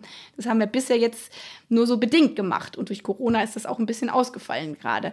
Und wir können sehr genau sagen, was wir in den nächsten fünf bis zehn Jahren machen wollen. Und deswegen sagen wir zum Beispiel, da sind die Technologien so im Automobilbereich, dass wir sagen können, bis 2030 sind wir technologisch so weit, dass nur noch emissionsfreie Autos zugelassen werden. Da brauchen wir nicht sagen, da müssen wir noch Technologie entfinden, sondern das können wir mit den Elektroautos tun. Wir sind bis dahin so weit, dass wir aus der Kohle komplett aussteigen können. Und dann haben wir, wenn wir da mal die Emissionszahlen angucken, auch schon einen guten Beitrag bei der Klimazielminderung bis 2030 erreicht, weil die Erneuerbaren sind da. Wir müssen jetzt nur noch das EEG so ändern, dass wir den Ausbau nicht deckeln, wie das derzeit der Fall ist. Ist nämlich nicht so, dass die Technologie nicht da wäre, sondern politisch. Das war eine bewusste Entscheidung dieser Bundesregierung. Wurde gesagt, wir bauen halt nur eine gewisse Gigawattzahl pro Jahr zu. Und wir sagen, das könnten wir jetzt auch einfach verdoppeln, was wir zubauen. Dann sind wir nämlich ein bisschen schneller. Und da gibt es halt ganz, ganz, ganz viele Bereiche, wo wir jetzt konkret handeln können. Und die Zeit für Ausreden ist an der Stelle einfach vorbei. Hm. Frau Baerbock, ich habe eine, eine Frage, weil ich mich so in den letzten Tagen auch nochmal mit, mit Freunden, bekannten Freundinnen unterhalten habe, weil ich erzählt habe, dass wir sie im Podcast zu Gast haben. Und äh, da sagten dann relativ viele so spontan, ach, also grün-schwarz oder schwarz-grün, ja, das kann ich mir eigentlich schon vorstellen. Konnte ich mir früher vielleicht nicht vorstellen, aber jetzt, das kann ich mir vorstellen, und zwar also aus allen politischen Richtungen. Und ich soll aber für eine Freundin fragen, ähm, was sagen Sie den Leuten, ähm, die sagen, also schwarz-grün oder grün-schwarz ist okay, aber bitte nicht grün-rot-rot? Dass Menschen dann entsprechend wählen müssen. Also das, ähm, zum Glück leben wir in einer Demokratie und jetzt vielleicht mal großer Themensprung, äh, obwohl das auch, können gerne nochmal zum Klimathema zurückkommen, dann können wir noch ein paar Stunden wir, weiterreden. Wir, haben, wir springen ja immer, wir springen ja immer. Es ist überhaupt kein Problem, wir machen öfter mal so Klammern auf und wieder zu in diesem Podcast.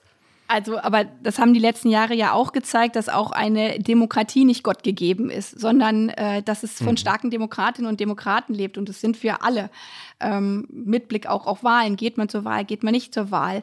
Wie viel Stimmen war ja nicht nur in den USA so, dass wenn ein paar weniger Leute gegangen wären, dann hätte alles auch ganz mhm. anders äh, sein können. Das haben wir auch bei einer Landtagswahl hier bei uns in Deutschland erlebt, dass es an 100 Stimmen liegt, ob eine Fraktion noch reinzieht in den Landtag oder eben nicht reinzieht und ob sie dann einen Ministerpräsidenten unterstützt oder nicht. Also das so und ähm, das ist halt auch mit Blick auf die Bundestagswahl es hat sich sehr viel auch äh, in Europa, in unserem Land verändert. Wir haben nicht mehr die Zeiten, also als Grüne freue ich mich da natürlich drüber, dass wir zwei Volksparteien haben, äh, die sagen, okay, wir gucken dann immer, und wer ist der kleine Juniorpartner und der darf dann auch noch ein bisschen mitreden, sondern da hat sich halt Gesellschaft verändert. Und es ist jetzt so, dass wir drei Parteien haben, die Kanzlerkandidaten aufstellen. Und da, deswegen wird auch die Frage einer neuen Regierung ganz ein, anders sein. Als wir damals ähm, mit ein paar Prozent mit der SPD mitregiert haben, da haben wir dann unseren Fokus, hatten wir drei Ministerien und haben das dann sehr darauf konzentriert. Und dann wurden wir jahrelang immer gefragt, warum sagt ihr denn nicht mehr zur Sozialpolitik? Dann war unsere Antwort, ja, weil wir den Sozialminister oder die Sozialministerin leider nicht gestellt haben. So, und aber auf die Frage zurückkommt, äh, mit Blick auf, was bedeutet das äh, für die mhm. Bundestagswahl? Das bedeutet, dass wir, dass ich dann schauen werde, welche Regierungskombinationen sind möglich, mit allen demokratischen Parteien spreche. Das ist meine Haltung als aus tiefstem Herzen als Demokratin, dass ich nicht vorher sage, mit manchen rede ich gar nicht erst. Äh, das ist nämlich das Gegenteil von dem, was wir gerade vorhin hatten, schon vorher zu sagen, also du gefällst mir aber nicht, mit dir will ich gar nicht reden. Nee, ich rede mit allen Demokratinnen und Demokraten, um dann festzustellen, ähm, mit wem man das, was man selber will, am besten umsetzen kann. Und wenn man halt ähm, zu den Gesprächen einlädt, weil man die stärkste Kraft geworden ist, äh, dann hat man es halt ein bisschen umso mehr in der Hand, eben auch solche Konstellationen dann äh, auf den Weg zu bringen. Wissensfrage, sind alle Parteien, die im Bundestag sitzen, Demokraten? Dem demokratisch? Aus meiner Sicht steht eine Partei und das ist die AfD nicht auf dem Boden des Grundgesetzes. Aha, aber sie ist ja äh, sozusagen die Abgeordnete. Sie ist in einer demokratischen Wahl hm. gewählt. Hm. Aber wir hm. haben gerade in der Klimadebatte letzte Woche, ich möchte das hier an dieser Stelle nicht zitieren, aber wie da von den Rednern, es waren nur Redner, äh, der AfD über das Bundesverfassungsgericht äh, geurteilt wurde, was ein elementarer äh, Teil unserer Demokratie ist, unseres Rechtsstaates äh, ist so darüber geredet, dass man sich fragt, äh, ob sie diese Institution wirklich voll und ganz anerkennen. Und ich habe hm. da meine großen Zweifel. Hm, mhm. Okay, dann habe ich die, die vorsichtige Formulierung mit der, mit der den demokratischen Parteien äh, nicht, nicht ganz missverstanden. Was der Christoph sagt, ist ja, es gibt Leute, die sie wählen würden, aber wenn es dann grün, rot, rot wird, ich wollte die Frage nur noch mal wiederholen, da gruselt es uns schon.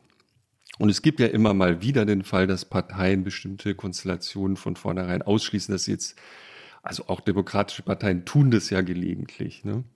Und äh, es gibt aber so tastende Versuche, glaube ich, von Ihnen, von Ihrem Führungsteam, mal rauszufinden, wie halten die es denn, wenn es ernst wird mit der NATO und solche Dinge. Und also offensichtlich, Sie würden jetzt auf keinen Fall sagen, wir, wir werden wahrscheinlich nicht mit denen reden, sondern eher mal mit der CDU, sondern Sie lassen sich das wirklich offen. Und das heißt, liebe WählerInnen, müsst ihr halt wissen, ne? wir, wir reden mit allen. Da, dabei bleiben Sie ja, Ehrlichkeit ist für mich eine Grundtugend.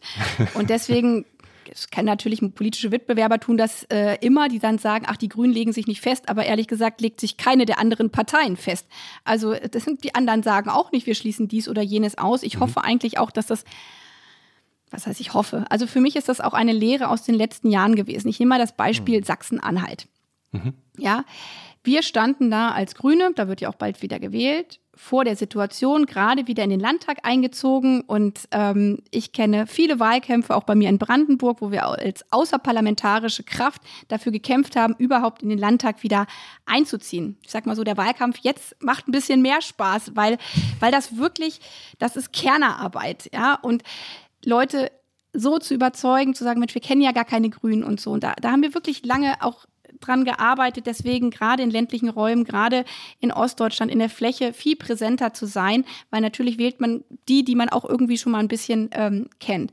So, und dann standen wir in Sachsen-Anhalt bei der letzten äh, Landtagswahl vor der Situation, dass wir gerade so in den Landtag reingekommen sind. Und es ist da nicht so, was manchmal auch getauft, auch und alle wollen immer nur regieren, sondern eigentlich wäre es strategisch, wenn ich jetzt mal rein politikstrategisch äh, argumentiere, für uns, für meine Kolleginnen und Kollegen dort viel einfacher gewesen zu sagen, jetzt haben wir es endlich in den Landtag reingeschafft und als Opposition stärken wir uns jetzt erstmal auf der Oppositionsbank, weil dann kann man auch sagen, und das macht die Regierung falsch und es ist ein bisschen einfacher. Aber wir standen halt vor einer Situation, dass wenn die Grünen Landtagsfraktion nicht mit in diese Konstellation, das war CDU und SPD, reingegangen wäre, dass es da Neuwahlen gegeben hätte. Und da die AfD ähm, in vielen ostdeutschen Bundesländern damals und in manchen leider immer noch sehr, sehr stark ist, war die Frage, ob es nicht doch auch unsere demokratische Pflicht ist, zu verhindern, dass in einem Bundesland der Bundesrepublik Deutschland erstmalig ein Ministerpräsident dann doch gewählt wird, weil wir eine Neuwahl haben, der, ich habe es gerade gesagt, aus unserer Sicht nicht auf dem Boden des Grundgesetzes steht. Und deswegen hm. sind wir in eine hm. Regierungskonstellation hineingegangen, die wir eigentlich so nicht gewollt haben. Und ich glaube, jeder, der sich das mal genauer angeschaut hat in den letzten äh, Jahren, das war nicht nur nicht einfach, sondern das war für uns auch immer wieder eine Zumutung, weil Teile der CDU dann doch äh, mit ähm, AfD äh, zusammen gestimmt haben, beziehungsweise es immer wieder angedroht äh, haben. Und das ist für mich so ein Punkt, und dann stelle ich mich jetzt hin, nachdem ich damals mit äh, dafür argumentiert habe, Leute, wir haben ja eine demokratische Verantwortung. Ich mache es mir jetzt total einfach, weil es im Wahlkampf besser ankommt, zu sagen, ich schließe mal irgendwelche Konstellationen aus. Das finde ich ehrlich gesagt verantwortungslos. Und ja, deswegen sage ich hier und auch in anderen äh, Orten sehr deutlich, Wählerinnen und Wähler können wählen. Wir legen Wahlprogramme, wir legen dann vor allen Dingen die Gespräche aus äh, Regierung oder aus, aus Koalitionsverhandlungen nebeneinander und sehen, wo können wir am besten unsere Inhalte umsetzen. Und wenn wir jetzt bei ein paar Themen sind, ich habe mich ja auch mit Blick auf die NATO, mit Blick auf die Außenpolitik sehr deutlich NATO ist ein positioniert. Gutes Stichwort. Ja, NATO ist ein gutes Stichwort, ja. Genau, ich rede ein bisschen, ne? Dann stellen Sie mal. ja, also stell doch nee, mal weil, eine Frage zur NATO. Weil ich habe heute Morgen, ich weiß nicht, ob Sie heute Morgen auch im Deutschlandfunk ähm, das Interview gehört haben mit der äh, Spitzenkandidatin der Linken, äh, die auch dann nochmal gesagt hat, sie ist dafür, die NATO äh, aufzulösen. Ja, das, und, und das ist offensichtlich nicht ja. die Position äh, der Grünen und auch nicht meine äh, Position. Und deswegen ist sie offensichtlich auch die Spitzenkandidatin der Linken und nicht äh, der Grünen. Hm. Sagen Sie mal, wenn Sie Bundeskanzlerin sind, ne? nur mal ganz hypothetisch, liebe HörerInnen, jetzt nur mal theoretisch, dann sind Sie ja die Oberbefehlshaberin einer Armee. Naja, das ist ja das auch das Schöne äh, in unserem Land, äh, dass wir ein Parlament haben äh, und ein Parlamentsvorbehalt. das unterscheidet uns ja auch von anderen europäischen äh, Ländern. Aber das ist zum Beispiel was, werden wir auch mal angesprochen mit Blick auf äh, Frankreich. Mhm. Da gibt es Unterschiede und zwar aus historischen Gründen, ohne jetzt äh, zu weit an der Stelle zu, zurückzugehen. Ähm, und, und das ist wichtig für unsere Gesellschaft, weil wir sind das Land, was das größte Leid über unseren Kontinent äh, gebracht hat, mit Blick auf die Shoah, aber wir haben auch unsere äh, Nachbarn angegriffen. Und deswegen ist diese restriktive Haltung mit Blick auf den Einsatz der Bundeswehr äh, für mich was, was zum Kernbestandteil unserer historischen Verantwortung dazukommt und dass das Parlament über Auslandseinsätze auch immer entsprechend ähm, entscheiden muss. Und wenn wir jetzt zum Beispiel über die Frage europäische Zusammenarbeit im militärischen Bereich reden, ist das eben auch eine der großen Fragen, um nicht zu sagen Hürden, weil andere Länder halt wie Frankreich, die Opfer von unserem Angriffskrieg geworden sind und vor allen Dingen mit in ihrer Geschichte tragen, sich verteidigen zu können, eben eine andere historische Erfahrung gemacht haben und deswegen zum Beispiel der Parlamentsvorbehalt da anders äh, gesehen wird. Hm. Auch zur NATO die Frage, also es gibt ja viele Dinge, die die Grünen, also erstmal glaube ich, dass äh, wir reden ja über 40 Jahre, äh, vor 20 Jahren wäre das undenkbar gewesen, so wie Sie heute über solche Themen reden, hätte man damals als Grüne wahrscheinlich nicht darüber reden können. Und äh, aber ich, man merkt ja, wie die Partei auch damit ringt. Ne? Also Militär ist sicherlich eins der Themen, was ihr am, mit am schwersten fallen dürfte. Und es gibt unter anderem, glaube ich, in ihrem Wahlprogramm eben schon eine Debatte, also man spürt eine Debatte darum, wie viel ähm, sollen wir jetzt zum Beispiel überhaupt zur NATO beitragen? Ein Thema, das ja zu Donald Trumps Zeiten riesig war, ja, das sozusagen ein Grundvorwurf an Deutschland, dass äh, Deutschland nicht seine Verpflichtungen, seine finanziellen auch und sonstigen in der NATO erfüllt. Wie sehen Sie das jetzt? Also Sie sagen eben, das ist so, eine, so ein technischer Wert, diese zwei Prozent. Aber was heißt denn das jetzt eigentlich? Also was wäre Ihre Vision für eine NATO? Vision finde ich jetzt für ein Militärbündnis ein bisschen äh, zu groß. Vision für ist für mich zum Beispiel eine atomwaffenfreie ähm, Welt, weil äh, Atomwaffen größtes Leid äh, über die Welt an sich bringen äh, können. Also ähm, wenn wir an das denken, äh, was äh, ja an anderen Orten dieser Welt durch Atombomben vielleicht äh, verursacht äh, worden ist mit Blick auf die NATO, die ja auch äh, Atomwaffen hat, beziehungsweise ihre Mitgliedsstaaten, bedeutet das für mich zum Beispiel, dass wir über Abrüstung definitiv sprechen müssen, dass wir da eine Verantwortung tragen als Militärbündnis.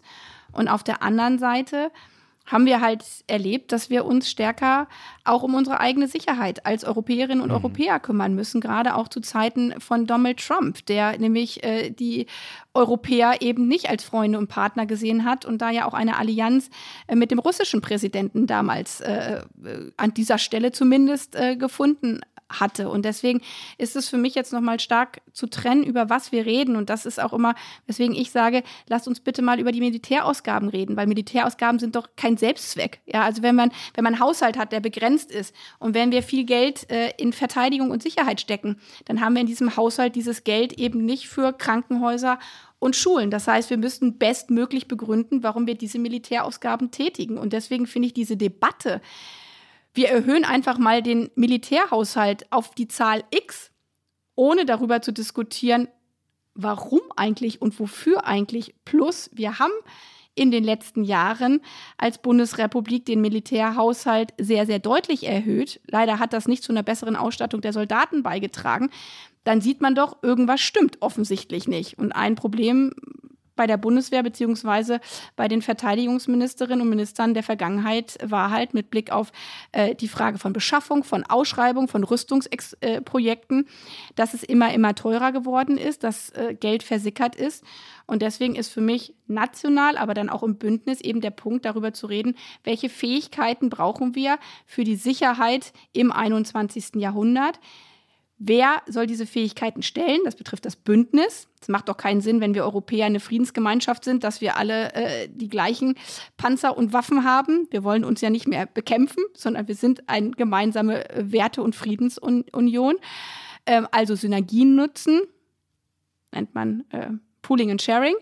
Und dann aber halt genauso gucken, wenn wir ähm, diese Fähigkeiten haben, müssen wir dafür mehr oder weniger Geld bereitstellen. So, und dann kommt noch dieser ganze andere Punkt mit dazu, wenn wir das Ganze auch noch am Wirtschaftswachstum orientieren, nämlich 2% des BIP, das ist ja das Wirtschaftswachstum, dass dann noch die Absurdität mit reinkommt, dass wir in einer Zeit wie jetzt, wo die Wirtschaft einbricht, ob wir nun was dafür können oder nicht, weniger für die Sicherheit ausgeben und wenn wir dann die Pandemie überstanden haben, weil die Wirtschaftskraft wieder ansteigt, dann geben wir mehr für Sicherheit aus das ist für mich auch keine Sicherheitsdebatte, sondern das äh, ist aus meiner Sicht eher Fahrlässigkeit. Und deswegen werbe ich so vehement dafür, dass, wenn wir jetzt über die Zukunft der NATO sprechen, und das tut die NATO ja ohnehin, die haben ja einen strategischen Prozess, wir darüber reden, welche Sicherheitsgefahren gibt es, und die sind auch ein bisschen neuer geworden. Cyber, Klimakrise, andere Sicherheitsgefahren. Welche Fähigkeiten braucht es und wer im Bündnis trägt dann äh, welche Lasten?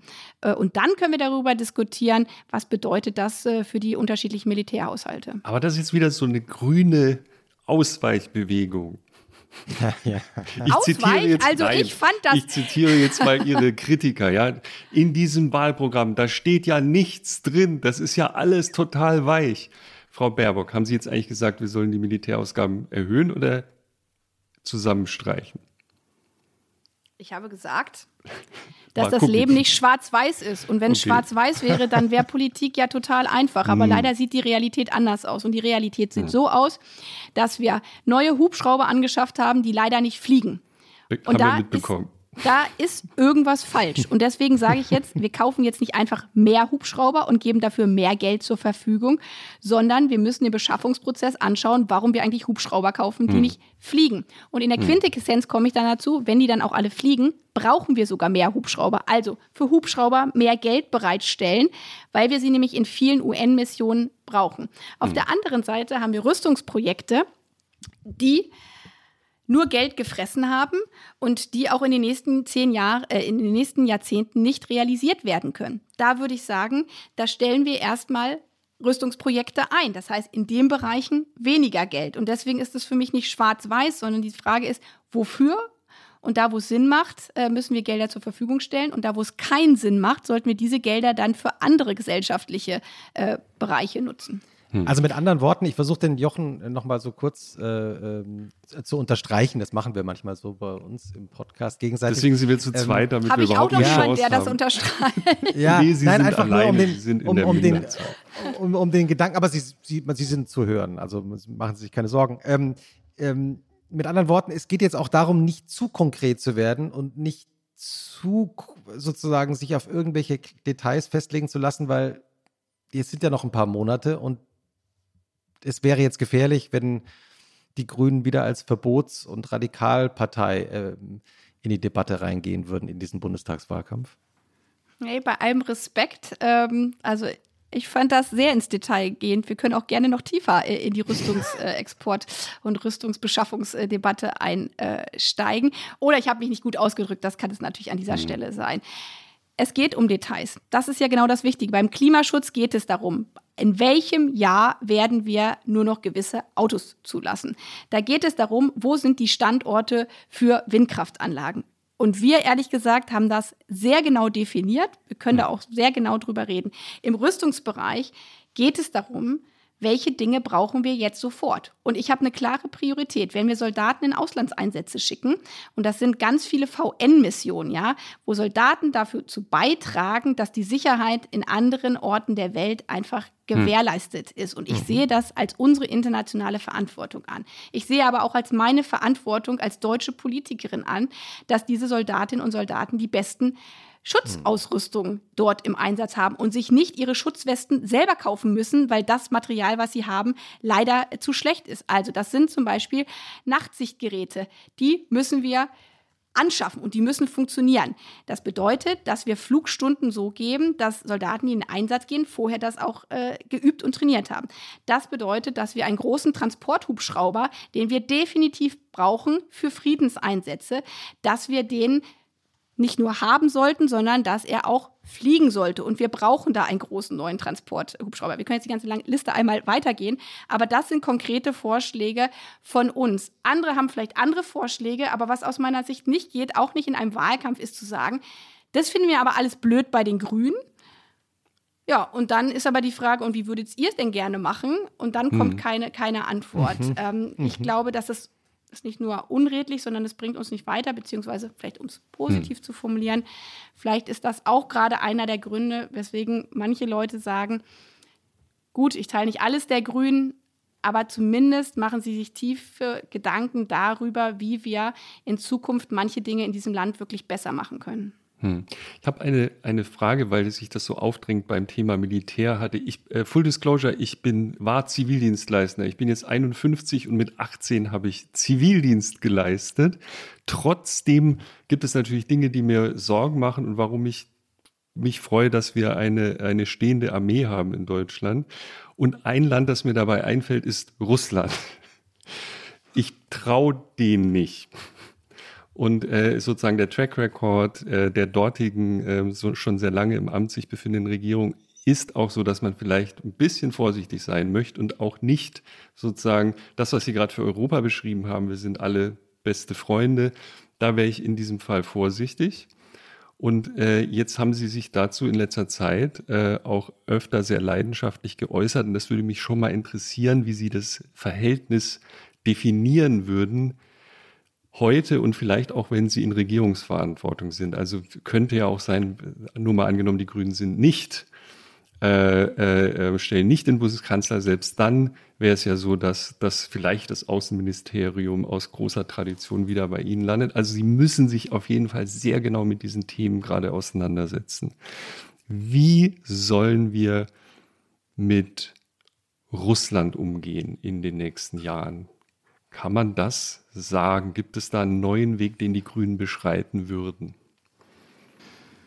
Also um es kurz zu machen, habe ich jetzt in den letzten Wochen auch sehr deutlich gesagt, aus meiner Sicht mit Dialog und Härte. Da ist nicht, da ist der eine Weg, sondern wir haben gerade zu der Zivilgesellschaft äh, in Russland auch als Bundesrepublik Deutschland, gerade auch nochmal aus Ostdeutschland heraus, äh, jahrzehntelangen Austausch, äh, Kontakte im Kulturbereich, im, im Bildungsbereich und natürlich auch im, im wirtschaftlichen äh, Bereich. Und das heißt, natürlich muss man in den Bereichen immer wieder reden, muss äh, Menschen vor Ort äh, stark unterstützen.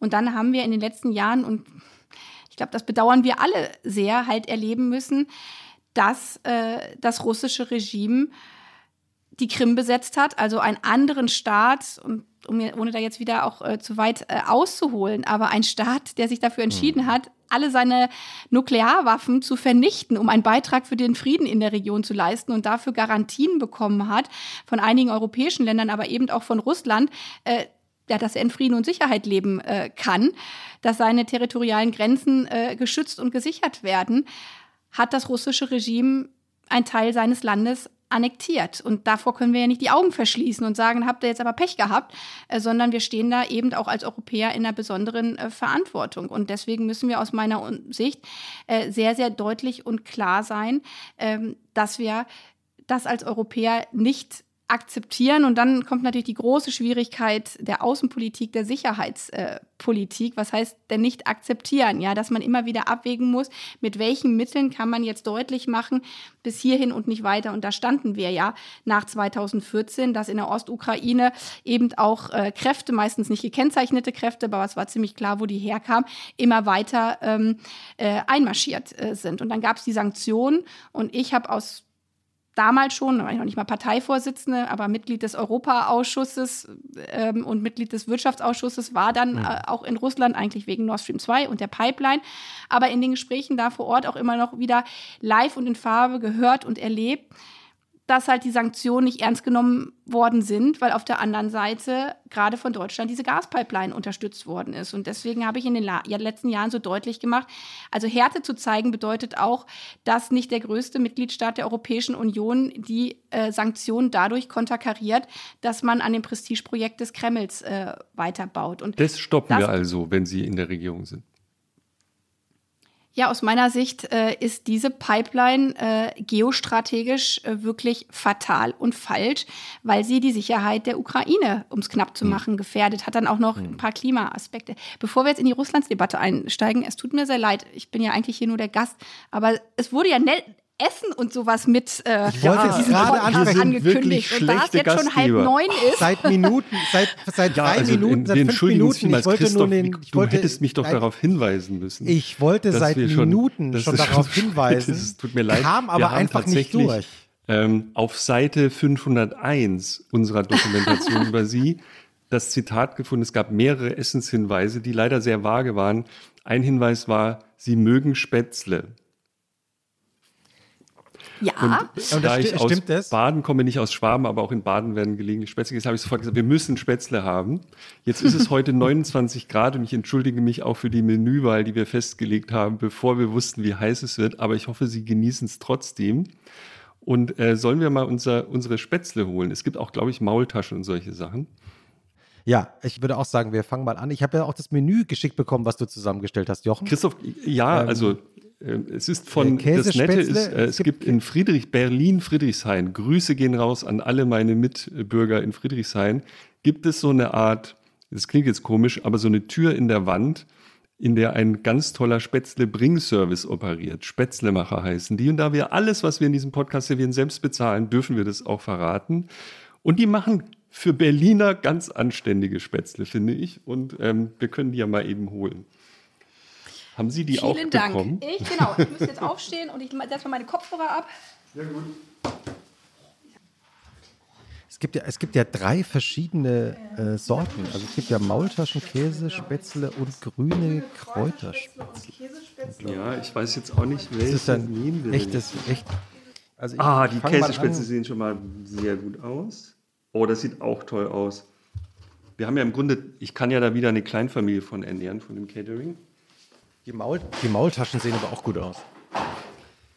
Ja. Frau Baerbock, ach, die Frau Baerbock hört uns gerade nicht, dann warte ich. Frau Baerbock muss ihre Kopfhörer gleich wieder aufziehen. Ich wollte nur, ich wollte jetzt, als wir da gerade jetzt über Russland äh, diskutiert haben, natürlich nochmal nach Wladimir Putin fragen und dann dachte ich, ja. so kann man nicht sofort auf die Käsespätzle zu sprechen kommen, ja? Also, Aber. Frau Baerbock hat strategisch wahrscheinlich jetzt die Spätzle Frage gestellt. Ja, ja. Um, um, ach, ich du meinst, habe damit jetzt, jetzt habe ich auch den. Ton wieder an und höre sie auch wieder. Ja, Ja. Aber ist wir, haben, wir haben gerade gewitzelt, Sie haben wir- im wir haben- wichtigsten Moment die Spätzle-Frage ganz strategisch natürlich gestellt. Total strategisch, aber das ist auch, glaube ich, so ein Vorurteil in der Politik, dass man immer nur Strategie Nein. vermutet und dann ist oft Zufall Ey, dahinter. ich hab verrate auch jetzt aber nicht, wann natürlich- Zufall ist und wann Ja, Strategie. genau. Ich habe trotzdem auch Hunger, Ich hab- deswegen danke, dass Sie uns als schlechte Appetit. Gastgeber nochmal darauf hingewiesen haben, dass es jetzt Zeit wird. Trinken Sie eigentlich gar nichts, Bier oder Wein lieber? Also da das Bier in der Tüte lag und jetzt halb auf dem Kopf stand, würde ich das jetzt ungern öffnen, ehrlich gesagt. Aber haben Sie auch einen Wein bekommen? Ich habe auch einen Wein, genau, deswegen würde ich auf Wein gehen. Ah, dann weil trinken wir ein bisschen Wein. Mache ich gerade auch. Beruf Trinkt man immer nicht so, sehr, ne? sehr, sehr vorsichtig Ja. bin. Ich bin Früher ja auch eine ja kleine mal- Frau. Ja, und auf meiner Russlandreise hat mir eine Kollegin, Oh. aber ich verrate jetzt nicht wer, gesagt, Frau Baerbock, Sie müssen trinkfester werden, sonst wird das nie was mit Ihrer politischen Ko äh, Karriere, weil wir da an dem einen Abend so viel Wodka eingeschenkt bekommen haben. Ähm, War das eine, Aber der alte eine Trick, war das Kollegin nicht, aus War das Deutschland? nicht der alte... ja, ich glaube, sonst hätte sie sich nicht so den Kopf über mich äh, zer zerbrochen. ja, okay. Weil normalerweise sagen ja, ich, ich kenne jetzt nicht viele Russen, aber die Russen, die ich kenne, sagen ungefähr dasselbe den ganz, die ganze Zeit. Jochen, du musst mehr. Was ist das denn hier? Trink Aber mehr war das Ich habe nicht- nur keinen Korkenzieher, das ist, glaube ich, mein Problem. Ja, das ist natürlich unprofessionell von uns. Ah, Und jetzt, ja, da sehen Sie auch das in meinem Büro, aber jetzt, wenn ich jetzt lange den Korkenzieher suchen gehe, ehrlich gesagt, wahrscheinlich haben wir hier auch irgendwo einen. wir warten gerne, weil das ist also wirklich das. ja, bitte nehmen Sie sich die Zeit. Nehmen Sie sich die Zeit.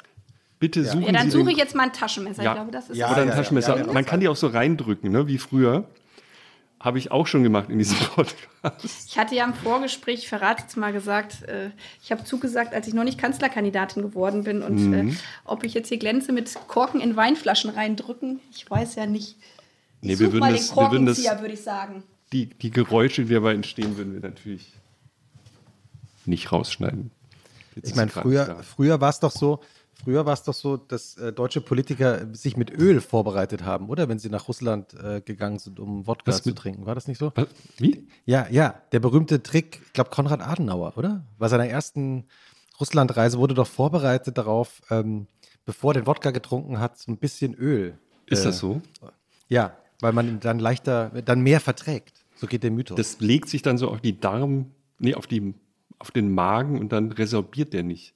Alter, das sind Tricks, die, also in meiner Generation, Christoph, ja, ja, das sind so alte Politikgeschichten von früher. dass man so- damals, Ja. als Politiker Ähm, noch Alkohol getrunken bitte? haben und Korkenzieher im Büro hatten. Kann man sich Ja, vorstellen, dass genau. in einem Bundestagsabgeordnetenbüro kein Korkenzieher ist? Nein, aber das ist Teil des Mythos. Das ist jetzt, dass man den Korkenzieher jetzt suchen muss. Ich, ähm, Ach so, aber die Flasche aber sie sucht schon aus. relativ lange für einen Mythos. Ich glaube, sie Ja, ist jetzt stimmt. zu den Nachbarn gegangen. Das kennt man ja. Sag mal, ist bei eurem Salat Dressing dabei? Ja, Ist das extra? das, es gab ein extra Dressing. Standen Dann neben such dem das Salat. mal. So, ich habe einen gefunden. Ah, Hurra! Wir haben schon gewitzelt, es kann ja nicht sein, dass in einem Abgeordnetenbüro keinerlei Korkenzieher mehr ist im 21. Meine Mitarbeiter hätten mich wahrscheinlich auch gelyncht, wenn ich den jetzt nicht gefunden hätte. Aber Sie sehen, es ist, ach, die, Hörer sehen und Hörerinnen sehen es nicht. Es ist ein Taschenmesser mit Korkenzieher. Oh ja, das kenne ich, das ist hier, echt Gott sei fies. Dank, dass wir hier nicht live im Fernsehen sind. Es ist ein, ich, Sieht ein aber sehr gut rotes aus, Schweizer Modell. und jetzt, Alter, das war, Extra Entschuldigung, mit Ton, ja. das war professionell. Also Plopp. ich sage jetzt nicht, wie die Kanzlerkandidatin das gemacht hat, aber so, wie man das macht, wenn man ein so, Taschenmesser wir warten noch, wir warten noch, ähm, Und Äh, bei ob mir im Büro gibt es auch nur Sektgläser. natürlich. Nee, ist Deswegen okay. trinke ich jetzt Weißwein aus einem Sektglas. hat. Das ist in Ordnung. Wir machen auch kein Foto, aber es ist Tradition in diesem Podcast, dass wir an. kurz anstoßen an die Linse. Mehr haben wir ja nicht zur Zeit von uns. Zum Wohl. Zum Wohl. Zum Wohl. Zum Wohl. Welche, nur, nur bevor wir weiterreden, welche Spätzle wäre fürs Protokoll, weil es gibt einen Blog, das unsere, unser Essen protokolliert. Was essen wir denn jetzt? Ich habe die Käsespätzle gewählt. Ich auch, weil ich ehrlich gesagt nicht so ein Gorgonzola-Fan bin. Also da werde ich nur stochern. Das wird sofort notiert für die Nachwelt. Käsespätzle und die, ist ich probiere auch gleich mal die Maultaschen. Die Maultaschen sehen auch sehr gut aus. Die probiere ich gleich auch mal. Frau Baerbock, wir haben gerade ähm, darüber, darüber spekuliert, dass Sie an der entscheidenden Stelle, als wir über Russland gesprochen haben, rein zufällig ja die Käsespätzle angesprochen haben, dass Sie Hunger haben, weil Sie natürlich antizipiert haben als Politikprofi, dass wenn es um den Zweifel an äh, Russland geht, natürlich die Nachfrage kommt zu Wladimir Putin. Trauen Sie dem eigentlich über den Weg? Was heißt, aus seinem Kreis, aus seinem Umfeld ähm, haben wir gerade gesehen, dass einer seiner größten Kritiker äh, es einen Giftanschlag auf ihn gegeben hat und er gerade ähm, nicht nur unrechtmäßig, sondern der Europarat bzw. der Europäische Gerichtshof für Menschenrechte hat mehrfach äh, oder in einem Urteil deutlich gemacht, zu Unrecht äh, inhaftiert ist und da ähm, kurz davor ist zu sterben. Also offensichtlich ähm, ist die größte Gefahr vor allen Dingen für äh, Russinnen und Russen in Kritik äh, zu ihrem Präsidenten zu stehen. Und ähm, das heißt, ja, wir sehen, wie wichtig es ist, dass wir in einer Demokratie leben äh, und nicht in anderen Systemen. Mhm. Und nichtsdestotrotz ist ja auch Außenpolitik nicht so, dass man sich seine Gesprächspartner aussuchen oder herbeiwünschen kann, sondern wir können die Geografie äh, nicht ändern. Wir leben in Nachbarschaft zueinander und deswegen muss man natürlich auch in solchen schwierigen Situationen dann weiterhin äh, im Gespräch sein. Aber wie gesagt, wir haben hier eine Verantwortung nicht nur für uns, für unseren Frieden, sondern auch äh, für, für Menschenrechte weltweit, weil das ist schon in der Allgemeinen Erklärung der Menschenrechte verbrieft. Ich, so, ich, ich die genaue, ähm, jetzt, ich, guten Appetit, wie machen wir das jetzt Appetit. hier? Wir essen Sie, und reden gleichzeitig. Ja, ja das ist das? so. Absolut. Das ist so. Also, Absolut. Ähm, und ähm, die HörerInnen kennen das seit drei Jahren und ich glaube mittlerweile fast acht Tagen netto Aufnahmezeit. Aber Sie können natürlich gerne ähm, essen und nicht schmatzen. Ich darf also, stumm schalten, während ich kaue, ja? Ja, aber Sie müssen ja, dann, also wir schneiden das gerne, wir, wir machen dann leise, wenn Sie Essgeräusche machen. Das, das können wir gerne machen. Das ist, glaube ich, nicht sehr politisch und völlig okay. Woher kommt denn, woher kommt eigentlich Ihre Leidenschaft für Käse oder für, für Spätzle? Achso, Entschuldigung. Jetzt lassen wir sie erstmal essen. Lass doch mal die Frau erstmal ja. die Käsespätzle ja, ja. kauen, Christoph. Jetzt wird gleich die Headline. Diese hungrige Frau schon in meinem Abi-Jahrbuch, äh, das ist ja auch jetzt, was man alles mitbekommt, was alles aus seiner Schulzeit ausgegraben äh, wird, gab es die Kategorie, nicht sehr charmant, aber sie war leider so, größter Fresssack und leider stand ich da bei den Frauen jedenfalls ziemlich weit oben. Ähm, ich nee. würde sagen, es hat sich in 20 Jahren wahrscheinlich nicht so ähm, verändert, aber zum Ausgleich äh, äh, habe ich immer viel Sport gemacht. Aber das hm. mit den Käsespätzle, also ehrlich gesagt, hätten Sie mich jetzt mal nach meinem Leib- und Magengericht gefragt, wäre es, glaube ich, nicht Käsespätzle Mist. gewesen.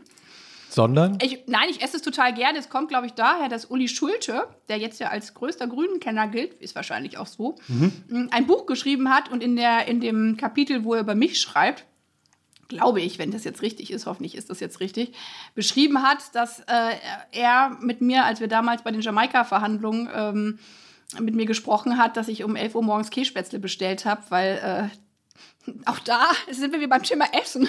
Zieht sich offensichtlich durch. Ich gesagt habe, bei diesen Jamaika-Sondierungen, da ist irgendwie Tag und Nacht spielt alles keine Rolle mehr. Man sollte essen, wenn man essen kann. Äh, und dann irgendwie um 11 Uhr morgens Kässpätzle bestellt habe und er das äh, so interessant fand, dass er das in seinem Buch hm.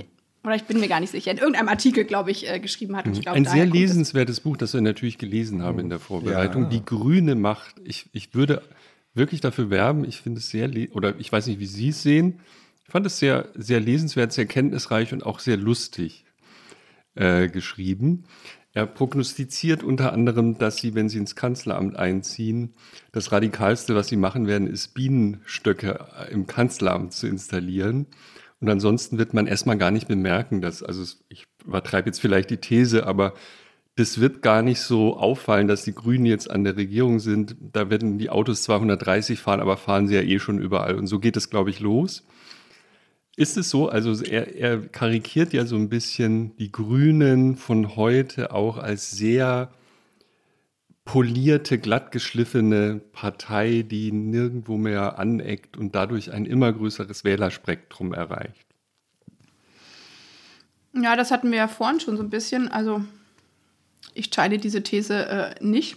Sonst wäre ich, glaube ich, auch nicht Parteivorsitzender dieser Partei oder würde meinen Job nicht richtig machen. Ähm,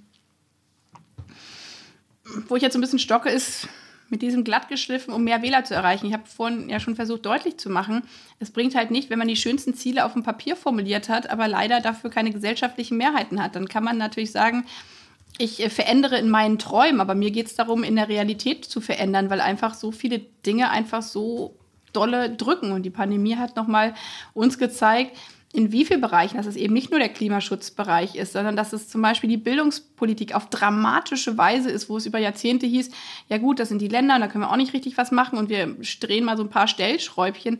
Nein, wir müssen da jetzt wirklich richtig was äh, verändern, die Prioritäten verändern.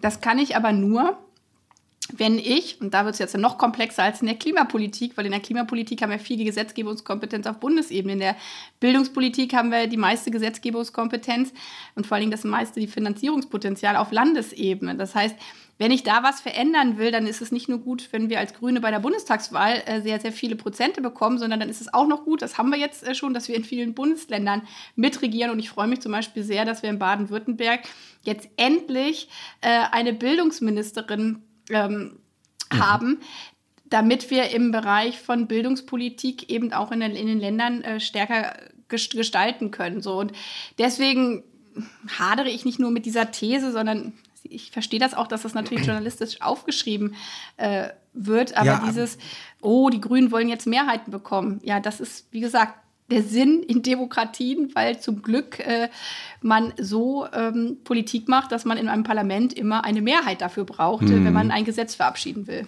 Ganz so, man, ganz so glatt hm. geschliffen ist die Partei ja auch gar nicht, äh, wie man jetzt in den letzten Tagen mitbekommen hat, an den Äußerungen von Boris Palmer, dem Oberbürgermeister von Tübingen, der ja ähm, äh, auch in einem Interview in der Zeit äh, diese Woche sehr lesenswert sie geradezu dafür lobt, dass sie sich äh, nach dem Shitstorm, äh, nach dem Wirbel um seine ähm, äh, Äußerungen, die äh, ihm wird ja, werden ja rassistische äh, Äußerungen vorgeworfen, ihn angerufen haben und sehr offen mit ihm darüber gesprochen haben und er in diesem Interview jetzt auch nochmal sagt, er kritisiert sie keineswegs dafür, auch für ihre öffentliche Entscheidung, die sie dann nachher getroffen haben, dass sie dafür sind, dass es jetzt ein Parteiausschussverfahren gibt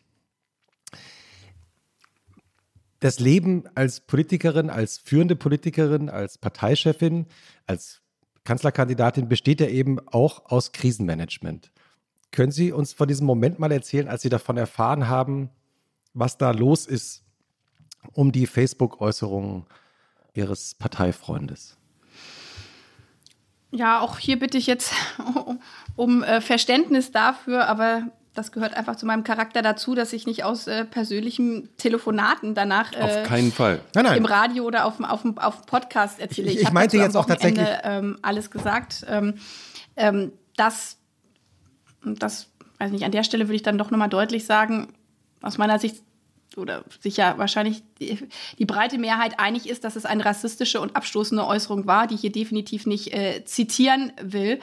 Und dass wir wie es Boris Palmer auch in dem Interview gesagt hat, darüber telefoniert haben, dass das klargestellt werden hm. muss, dass es eine Entschuldigung geben muss und dass es meine hm. Verantwortung ist als Parteivorsitzende dieser Partei von 120.000 Mitgliedern, dass wenn eine prominente Person sich so äußert und dass nicht deutlich gemacht wird, ähm, dass das äh, nicht nur ein Fehler war, sondern dass man sich dafür entschuldigt und zwar glaubhaft entschuldigt, nicht der Eindruck entstehen kann, äh, das wäre mit den Grundsätzen unserer Partei verantwortlich. Und deswegen habe ich das am Wochenende so klar in, in der Rolle meiner Partei als Parteivorsitzendenfunktion klargestellt. Entschuldigung.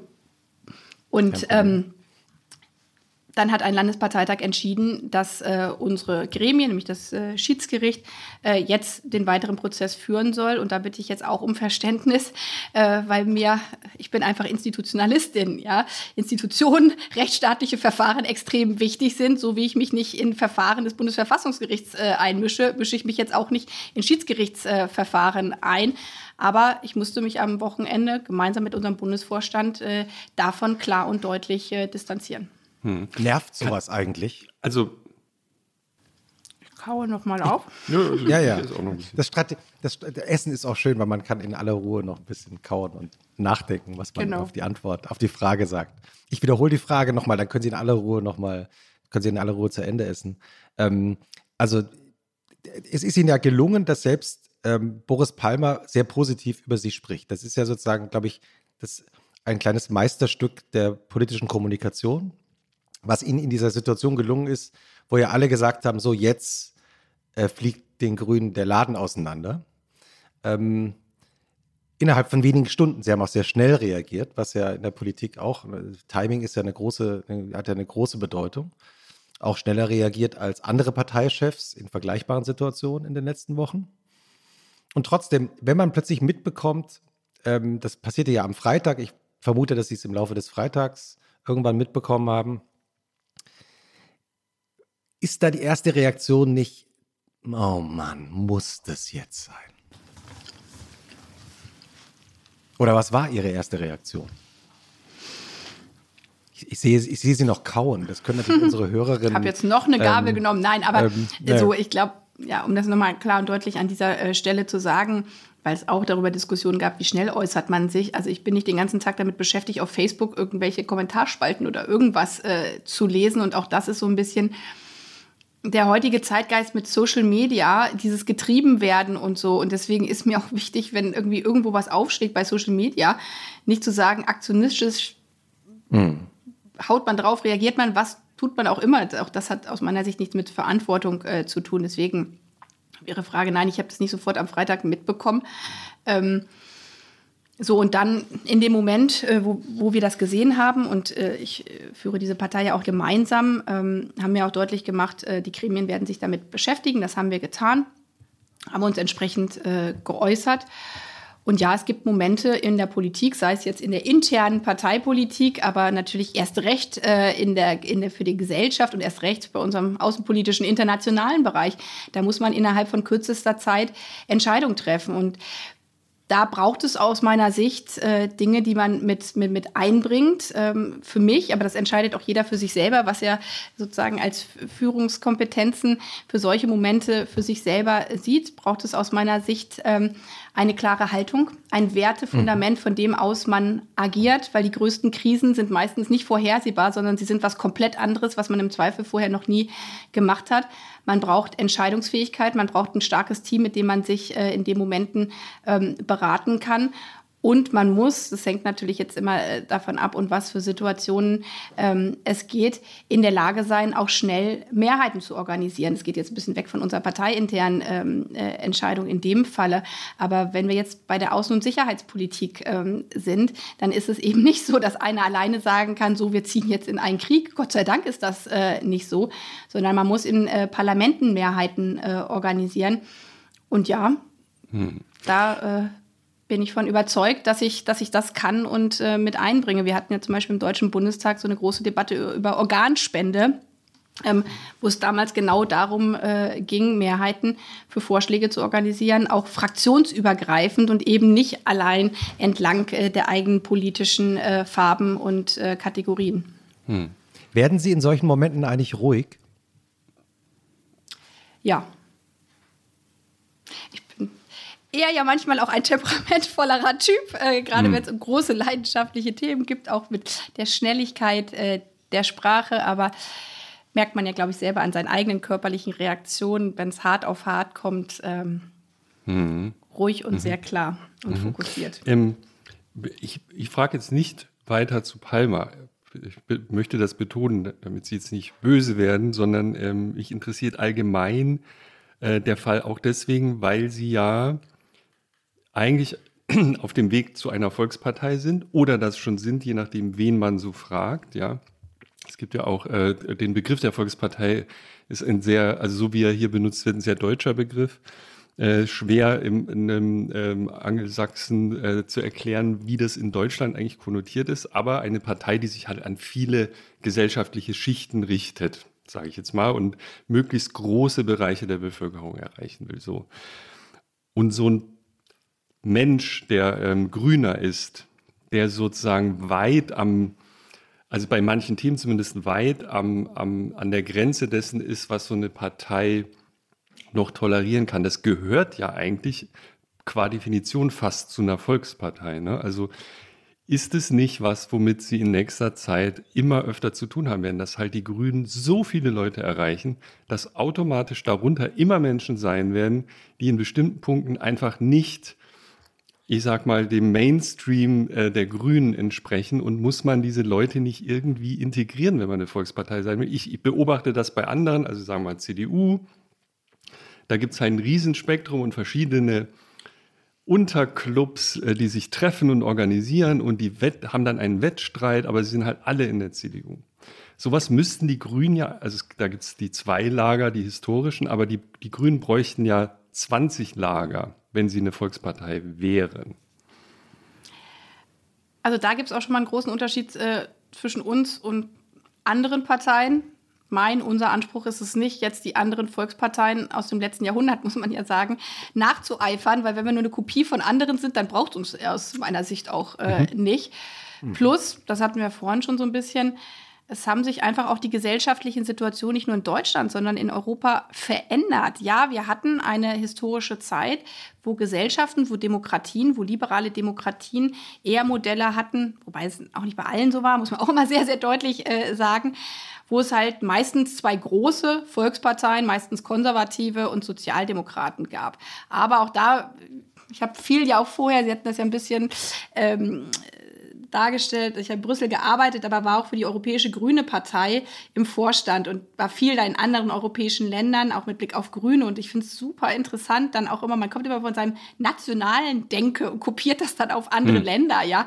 Fängt schon damit an, wenn man zum Beispiel äh, als Grüne Partei ähm, dann in skandinavischen Ländern, da heißen die linksgrün, ja, mhm. und dann würde man gleich bei uns an links denken. Oder die Liberalen sind auch sehr, sehr unterschiedlich in anderen äh, europäischen Ländern. Und äh, so, also deswegen kann man das jetzt nicht hundertprozentig vergleichen, aber jetzt, deswegen bleibe ich jetzt auch mal bei Deutschland. Aber ich wollte nur sagen, wir sind natürlich nicht entkoppelt vom europäischen Prozess, der auch stattgefunden hat. So, und da ist aus meiner Sicht ähm, die Zeit der deutschen Volksparteien auch vorbei. Wir haben das ja gesehen mit Bindungskräften, mit, hm. mit Mitgliedsparteien, weil es äh, zu anderen Zeiten in unserer Gesellschaft ähm, durch unterschiedliche Schichten ja auch starke Bindungskräfte äh, gegeben hat. Sie waren aus meiner Sicht aber auch immer ein Modell, wo man gesagt hat, okay, wir einigen uns auf den kleinsten gemeinsamen Männer, dann können alle mitmachen. Ich glaube, dass es mittlerweile in der Gesellschaft Themen gibt. Das hatten wir vorhin zum Beispiel beim Klimaschutz. Die kann man gar nicht einordnen. Ist das links oder rechts? Ja, wenn ich Klimaschützerin hm. bin, bin ich eigentlich links oder bin ich eigentlich äh, realpolitisch äh, unterwegs? Weil man kann sagen, die Re Realität ist so radikal, dass eigentlich die größten Pragmatiker absolute Klimaschützer sein müssten. Das Gleiche ist in der Europapolitik, wenn man sich das anschaut. Als, ich bin leidenschaftliche Pro-Europäerin. Ist das jetzt links oder rechts? Ich würde sagen, das ist grün, das ist pro-europäisch, wenn ich für eine weitere Integration zum Beispiel hm. bin. Das lehnt die Linkspartei ab und das lehnen Teile der Konservativen ab, zu sagen, Aber um wir brauchen äh, zum Beispiel eine gemeinsame sein, europäische Sozial- oder Steuerpolitik. Und, und deswegen haben wir für uns gesagt, wir verstehen uns als Bündnispartei. Und das ist gar nicht so viel Neues, sondern das steckt eigentlich in unserer DNA von Anfang an. Wir haben unterschiedlichste gesellschaftliche Gruppen, Fraueninitiativen, Friedensinitiativen, sehr konservative Umweltschützer zum Beispiel in unseren Gründungsjahren. Da gab es ja auch mal den, den, Spruch, wir sind nicht links, wir, wir sind nicht rechts, sondern wir sind vorne. Und, und ich glaube, die Vielfalt in unserer Partei, deswegen sehe ich das wirklich komplett anders, nämlich die Unterschiedlichkeit in unserer Partei ist unsere Stärke. Was uns vielleicht gerade in diesem Moment, an dem wir einfach im Jahr 2021 sind, unterscheidet von anderen Parteien, dass wir trotz der Unterschiedlichkeit, dass wir hier Akademiker aus dem Prenzlauer Berg äh, genauso als Mitglieder haben, wie Menschen äh, aus äh, dem Thüringer Wald, aus dem ländlichen Raum mit komplett unterschiedlichen Biografien. Was uns eint, ist, dass wir ein sehr klares gemeinsames Werteverständnis haben. Und ich glaube, es ist kein Zufall, dass wir als Bündnis 90 Die Grünen in den letzten Jahren ein neues Grundsatzprogramm geschrieben haben, das auch verabschiedet haben, was andere Parteien auch versucht haben. Und wir deswegen bei den Kernwerten ähm, sehr, sehr viel miteinander teilen und dann bei unterschiedlichen Themenfeldern Menschen sagen, okay, ich bin Mitglied von Bündnis 90 Die Grünen und ich habe aber eine bisschen andere Haltung in der Forschungspolitik als andere in meiner Partei und wir wollen trotzdem die gemeinsamen Mitglieder dieser hm. Parteien mhm. sein, weil man eben diese inhaltliche Debatte als Mehrwert sieht. Und das bringt uns aus meiner Sicht gerade als Gesellschaft eben voran, dass wir diese inhaltlichen Debatten in der Sache führen, weil nur so kommen wir gemeinsam weiter. Hm. Ich, ich mache mal ein anderes Beispiel jetzt, ähm, um von dem, also um nochmal dieses Spektrum aufzureißen. So ein Kretschmann, ne, der gerne angeführt wird. Ich bin in Baden geboren. Ich habe das, habe das, äh, habe das Land ja nicht wiedererkannt und dann habe ich es doch wiedererkannt. Ich bin damals äh, weggezogen, bevor die Grünen da an die Macht kamen. Aber es hat sich eigentlich gar nichts verändert. Also sozusagen, das ist halt ein Grüner, der im Grunde diese alte Lothar Spätartige Landesvater Geschichte einfach fortgesponnen hat und man hat gar nicht bemerkt, dass, dass der jetzt grün ist. Also sozusagen in der Ansprache, in der Art, wie er kommuniziert und solche Dinge, ist er halt, es ist unfassbar, dass solche Leute von Grün mit integriert werden können. Und das ist doch wahrscheinlich aber das Erfolgsgeheimnis der nächsten Jahrzehnte, dass sie es schaffen, so ein riesiges Spektrum von, und die Badener und die äh, Württemberger sind garantiert eigentlich im Herzen erstmal nicht grün gewesen. Das, das glaube ich, äh, berichten zu dürfen. Und die, die, äh, die Grünen haben das irgendwie geschafft, auch solche Typen da zu integrieren. Ich finde das wirklich faszinierend. Also ist, deswegen ist der Fall auch so interessant. So bescheuert jetzt dieser einzelne Oberbürgermeister aus Tübingen ist. Sie werden, glaube ich, öfter in dieses Problem laufen in nächster Zeit, an den ich will jetzt nicht sagen Rändern, aber in, in breiten Teilen, die sie, die früher nicht grün gewählt haben, Leute zu umarmen. Ne, das ist Teil ihres Jobs geworden. Ich will jetzt nicht ablenken, aber es ist ja hier auch ein bisschen Genusssendung. Ich würde sehr empfehlen, die Bohnen mit den Birnen und den. Ähm, ah, äh, die habe ich was? Was sind das? Was? Ja, es gibt hier noch, das Frau äh, heißt. Ähm, Ah, das ist das doch mit der Gorgonzola. Ich habe vorhin gesagt, ich mag kein Gorgonzola. Jetzt esse ich das die ganze Zeit. Das Ach, jetzt essen Sie die Gorgonzola? Nee, ich habe jetzt Walnüsse, Birne, Bechamel und ganz viel Bohnen sind. Die Bohnen stehen da nicht mit auf der Speisekarte. Mm. Also das schmeckt sehr, sehr gut. Aber das passt dann auch wieder vielleicht zum Genussland Baden-Württemberg. Grüße an die Spätzlemacher, genau. genau. Frau Baerbock, wie Sie mit dem Essen heute strategisch umgehen, ist einfach Ja, es ist, ich bin auch bestürzt, ja, wie Sie uns hier schaffen mit den Spätzle. Ja, ja, ja. Also, Sie könnten jetzt noch was Freundliches über Herrn Kretschmann sagen ja, und seine integrative Kraft. Ich würde aber sagen, es wäre ein bisschen anmaßend, wenn ich jetzt sage, ich integriere Winfried Kretschmann, der diese Partei äh, mitgegründet hat. Ja. ja. Also auch da muss man, glaube ich, immer ein bisschen gucken, äh, wie, wie, wie, der Lauf der Geschichte äh, so war. Und da gibt es ja auch also viele Punkte, jetzt mal mit Baden-Württemberg. Hm.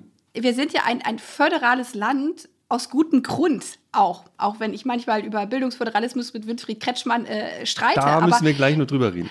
Genau, aber mit Blick auf kulturelle Besonderheiten, regionale Spezialitäten, sei es jetzt Spätzle oder sei es, wie man spricht. Ich äh, freue mich über mein Hochdeutsch. Ähm, ja, da können Sie leider gar nichts ja beitragen, wie man spricht, weil Sie sprechen ja nichts. Ne? Sie sprechen genau, ja einfach genau. dieses hannoversche, super perfekte Hochdeutsch hin zu, hin zurück zu, das, da machen sich dann aber Leute wieder äh, lustig drüber, weil das natürlich grammatikalisch nicht richtig ist.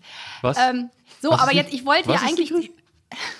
Was? Was habe ich, hab ich was Falsches unsere Gästin, Nein, unsere, Sie, unsere Gästin winkt Ich wollte über die Mundart ab. in Hannover sprechen. Ach so, dass, dass Sie, äh, ja, aber wo wird noch reineres Hochdeutsch aus dem Duden gesprochen sonst? Nee. Schon, ne? Äh, ja. Hm, na gut als Kanzlerkandidatin muss man in solchen Fragen vorsichtig Nein, aber mit sein. Winfried Kretschmann genau. Also das ist deswegen kann man auch nicht auch Farbkonstellationen aus Bundesländern.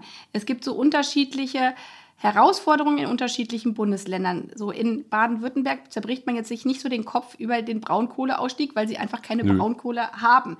Dafür ist äh, die Identität in äh, Baden-Württemberg mit Blick auf Cashspätzle, ich spreche das noch nicht mal richtig äh, aus, aber auch mit Blick auf die Frage zum Beispiel, ähm, Häuslebauer, eine andere, die jetzt in anderen Regionen so Baden-Württemberg ist das Land der Innovation.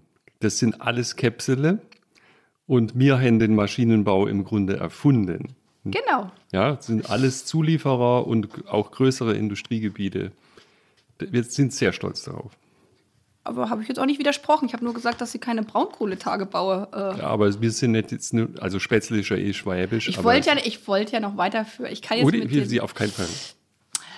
Äh, Dialekten auch nicht überhaupt nicht mithalten. Also wenn Nein. Sie schwächen wollen, ich kann nicht Nein, Dialekt. das ist, auch, ist okay. Ähm, Genau, aber deswegen, Sie haben ja gesagt, aber vom Typ her, natürlich passt er vom Typ her nach Baden-Württemberg. Er ist ja auch Baden-Württembergler und äh, vom Typ her würden andere Typen da nicht so hinpassen. Und deswegen ist es ja auch richtig, dass man äh, äh, Leute von vor Ort wählt, äh, die, die wissen, was wichtig ist bei der regionalen Verantwortung. Und ich glaube, auch das ist was, wenn wir zum Beispiel über die Frage von, von Heimat reden, haben wir als Grüne lange auch diskutiert, benutzen wir den Begriff oder nicht. Ich finde es essentiell, gerade in einer globalisierten Welt, dass, dass wir ein Zuhause haben, dass, dass wir wissen, wo wir zu Hause sind. Ich glaube, es geht jedem von einem so, dass wenn man gerade ein neues Wagnis eingeht, dass es so wichtig ist, einen sicheren, einen sicheren Hafen äh, zu haben. Und da gehört auch dazu, gute Dörfer zu haben, gute Städte zu haben, eine gute Infrastruktur äh, vor Ort zu haben und all das. Und da würde ich jetzt sagen, schon unterscheidet sich eine grüne Landesregierung in Baden-Württemberg auch von Vorgängerregierungen.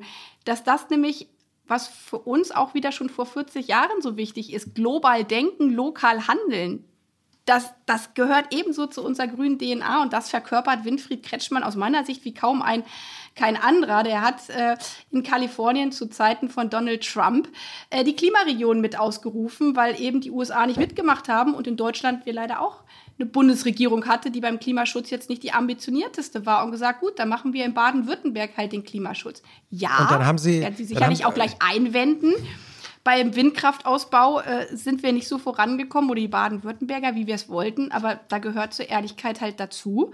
Und klar, verschweigen das dann äh, andere Parteien, dass äh, der Ausbau der Windkraft vor allen Dingen dadurch blockiert worden ist, dass man eben die Südländer mit Blick auf äh, Windeignungsgebiete und mit Blick auf Ausschreibungsmengen so geschnitten hat, diese Ausschreibung, dass äh, nicht wirklich zugebaut werden konnte. Es wurde mhm. dann wieder geändert, zum Glück. Ähm, aber da hängt dann halt Landes- und Bundespolitik komplett auch miteinander zusammen. Und wenn wir jetzt den neuen Koalitionsvertrag anschauen, die CDU war noch in der alten Legislatur dagegen zum Beispiel mit Solaranlagen. Ja, haben sie gesagt, nee, nur auf öffentliche Gebäude und wir machen auf gar keinen Fall äh, eine Pflicht für Neubauten für Solaranlagen. Ja, jetzt haben sie gesehen, dass sie dafür in der äh, Landtagswahl abgestraft wurden. Und Grüne haben ein paar Prozent dazu bekommen. Und auch da wieder in einer Demokratie konnten jetzt in den Koalitionsverhandlungen durchsetzen, äh, dass es eben mit Blick auf die Neubauten da eine Solarpflicht ähm, äh, gibt. Und das haben Grüne vor Ort verhandelt. Und je stärker hm. wir grün werden, desto mehr können wir natürlich entsprechend auch umsetzen. Hm. Weil, weil Sie gerade Heimat äh, gesagt haben. Und dann dachte ich nur gerade an ihren, den Titel ihres Parteiprogramms, der ja nun wirklich ähm, des Wahlprogramms, über das ja im Juni nochmal abgestimmt wird, der ja nun wirklich nicht provokant ist. Ja? Ähm, Deutschland, alles ist drin. Und dann kommen plötzlich diese ganzen Anträge aus ihrer Partei, die sagen, ja, dieser Titel ist ja schön und gut, aber Deutschland müssen wir streichen. Ja, das sehe ich anders, sonst hätten wir es nicht draufgeschrieben. Warum sehen Sie das anders?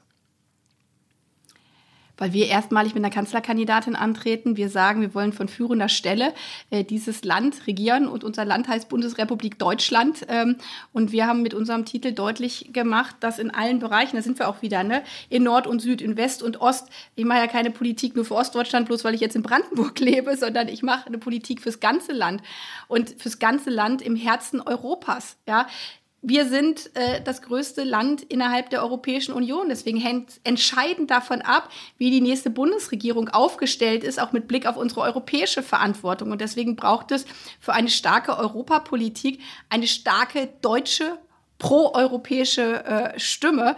Und das machen wir auf, ich glaube, 137 Seiten, das sollte ich wissen.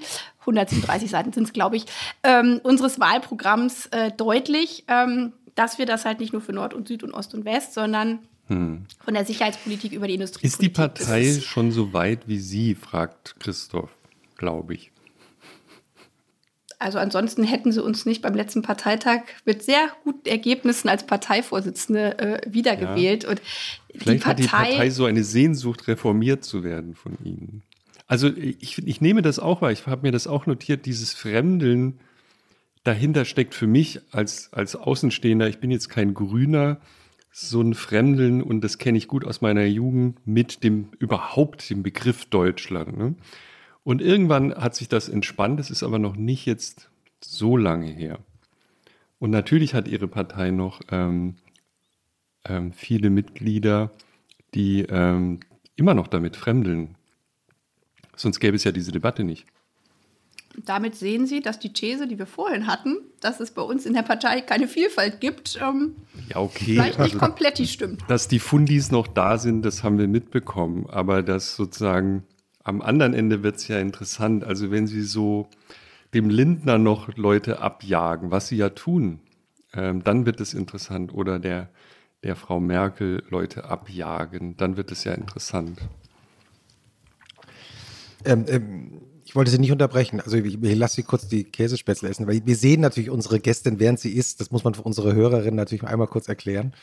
Wie dass wir manchmal ja, aber das ist auch, genau, ich höre interessiert zu. Dass, dass wir manchmal auch deshalb so zwei, drei Sätze mehr sagen, weil wir natürlich sehen, wie Sie äh, Käsespätzle genießen.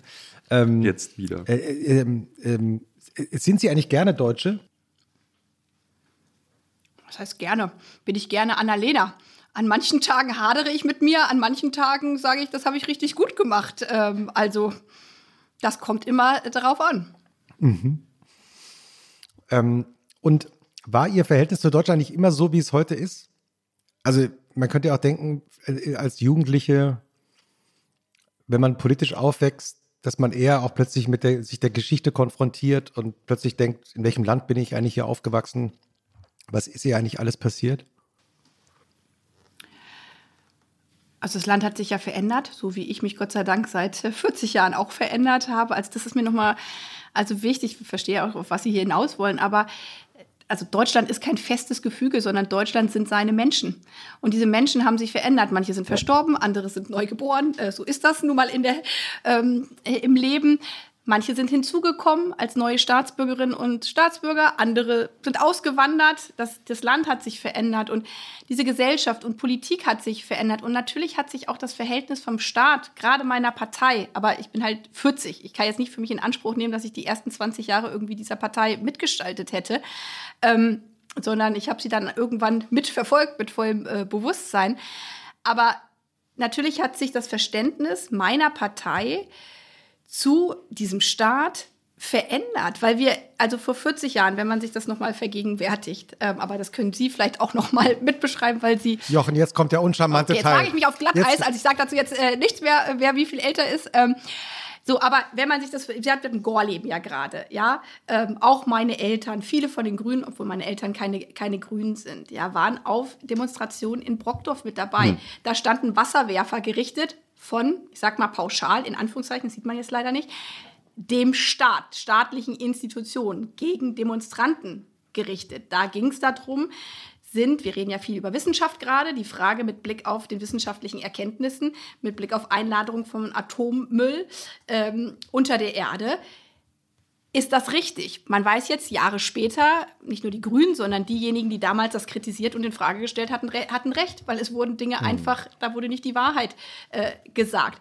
Und es gab damals auch, ja, äh, nochmal von staatlichen Institutionen das Vorgehen äh, auch gegen kritische Stimmen und gegen kritische Kräfte. Und da hat sich Gesellschaft dann verändert. Die Grünen haben, sind in Parlamente eingezogen, wo wir sie vorher gesagt haben, wir wollen außerparlamentarisch sein. Sie haben dann unter Rot-Grün diesen Staat mitgestaltet. Und das ist vielleicht, weil Sie gefragt haben, mein Verständnis. Ich durfte damals leider ehrlich gesagt noch nicht mitwählen, weil ich noch nicht äh, 18 war. Aber ich bin politisiert worden. Das war dann gerade vom Übergang Helmut Kohl und dann unter einer rot-grünen Bundesregierung. Und da ich damals auch schon äh, grün getickt äh, habe, selbst wenn ich kein grün Mitglied war, habe ich jetzt staatliche Institutionen, eine Bundesregierung anders wahrgenommen als Menschen 20 Jahre davor, die damals äh, bei, bei den Grünen waren. Damals wurde, wurde das Einbür ähm, Staatsbürgerschaftsrecht von Grünen mitgestaltet, Antidiskriminierungsrecht, auch die Frage, äh, die Rechte von Frauen, denken wir an Vergewaltigung in der Ehe. Vorher hat der Staat gesagt, weil die Parlamente das so entschieden mhm. hatten und damit äh, auch die Gesetze, dass es okay ist, wenn man seine Ehefrau vergewaltigt. So, das ist, das wurde dann geändert. Das habe ich dann als absolut positiv als junge Frau damals äh, wahrgenommen. Und, und das hat natürlich dann auch das Verhältnis meiner Partei, weil Gesellschaft, weil Staatlichkeit und auch die Partei sich verändert hat, verändert. Und deswegen blicke ich zum Beispiel jetzt. Meine erste Demonstration war Anti-Pershing-Raketen, habe ich nicht bewusst entschieden. Da haben meine Eltern mich mitgenommen, auch wieder mit Blick auf politische Entscheidungen damals einer Bundesregierung. Mhm. Die letzten Demonstrationen, die ich gemacht habe, war mit staatlichen Institutionen, Akteuren, gerade in Brandenburg, als der Landtag Brandenburg in einem Bündnis von äh, tolerantes Brandenburg gegen Nazi-Aufmärsche äh, in Halbe äh, demonstriert hast, weil das äh, von rechtsextrem zum Wallfahrtort gemacht äh, werden sollte.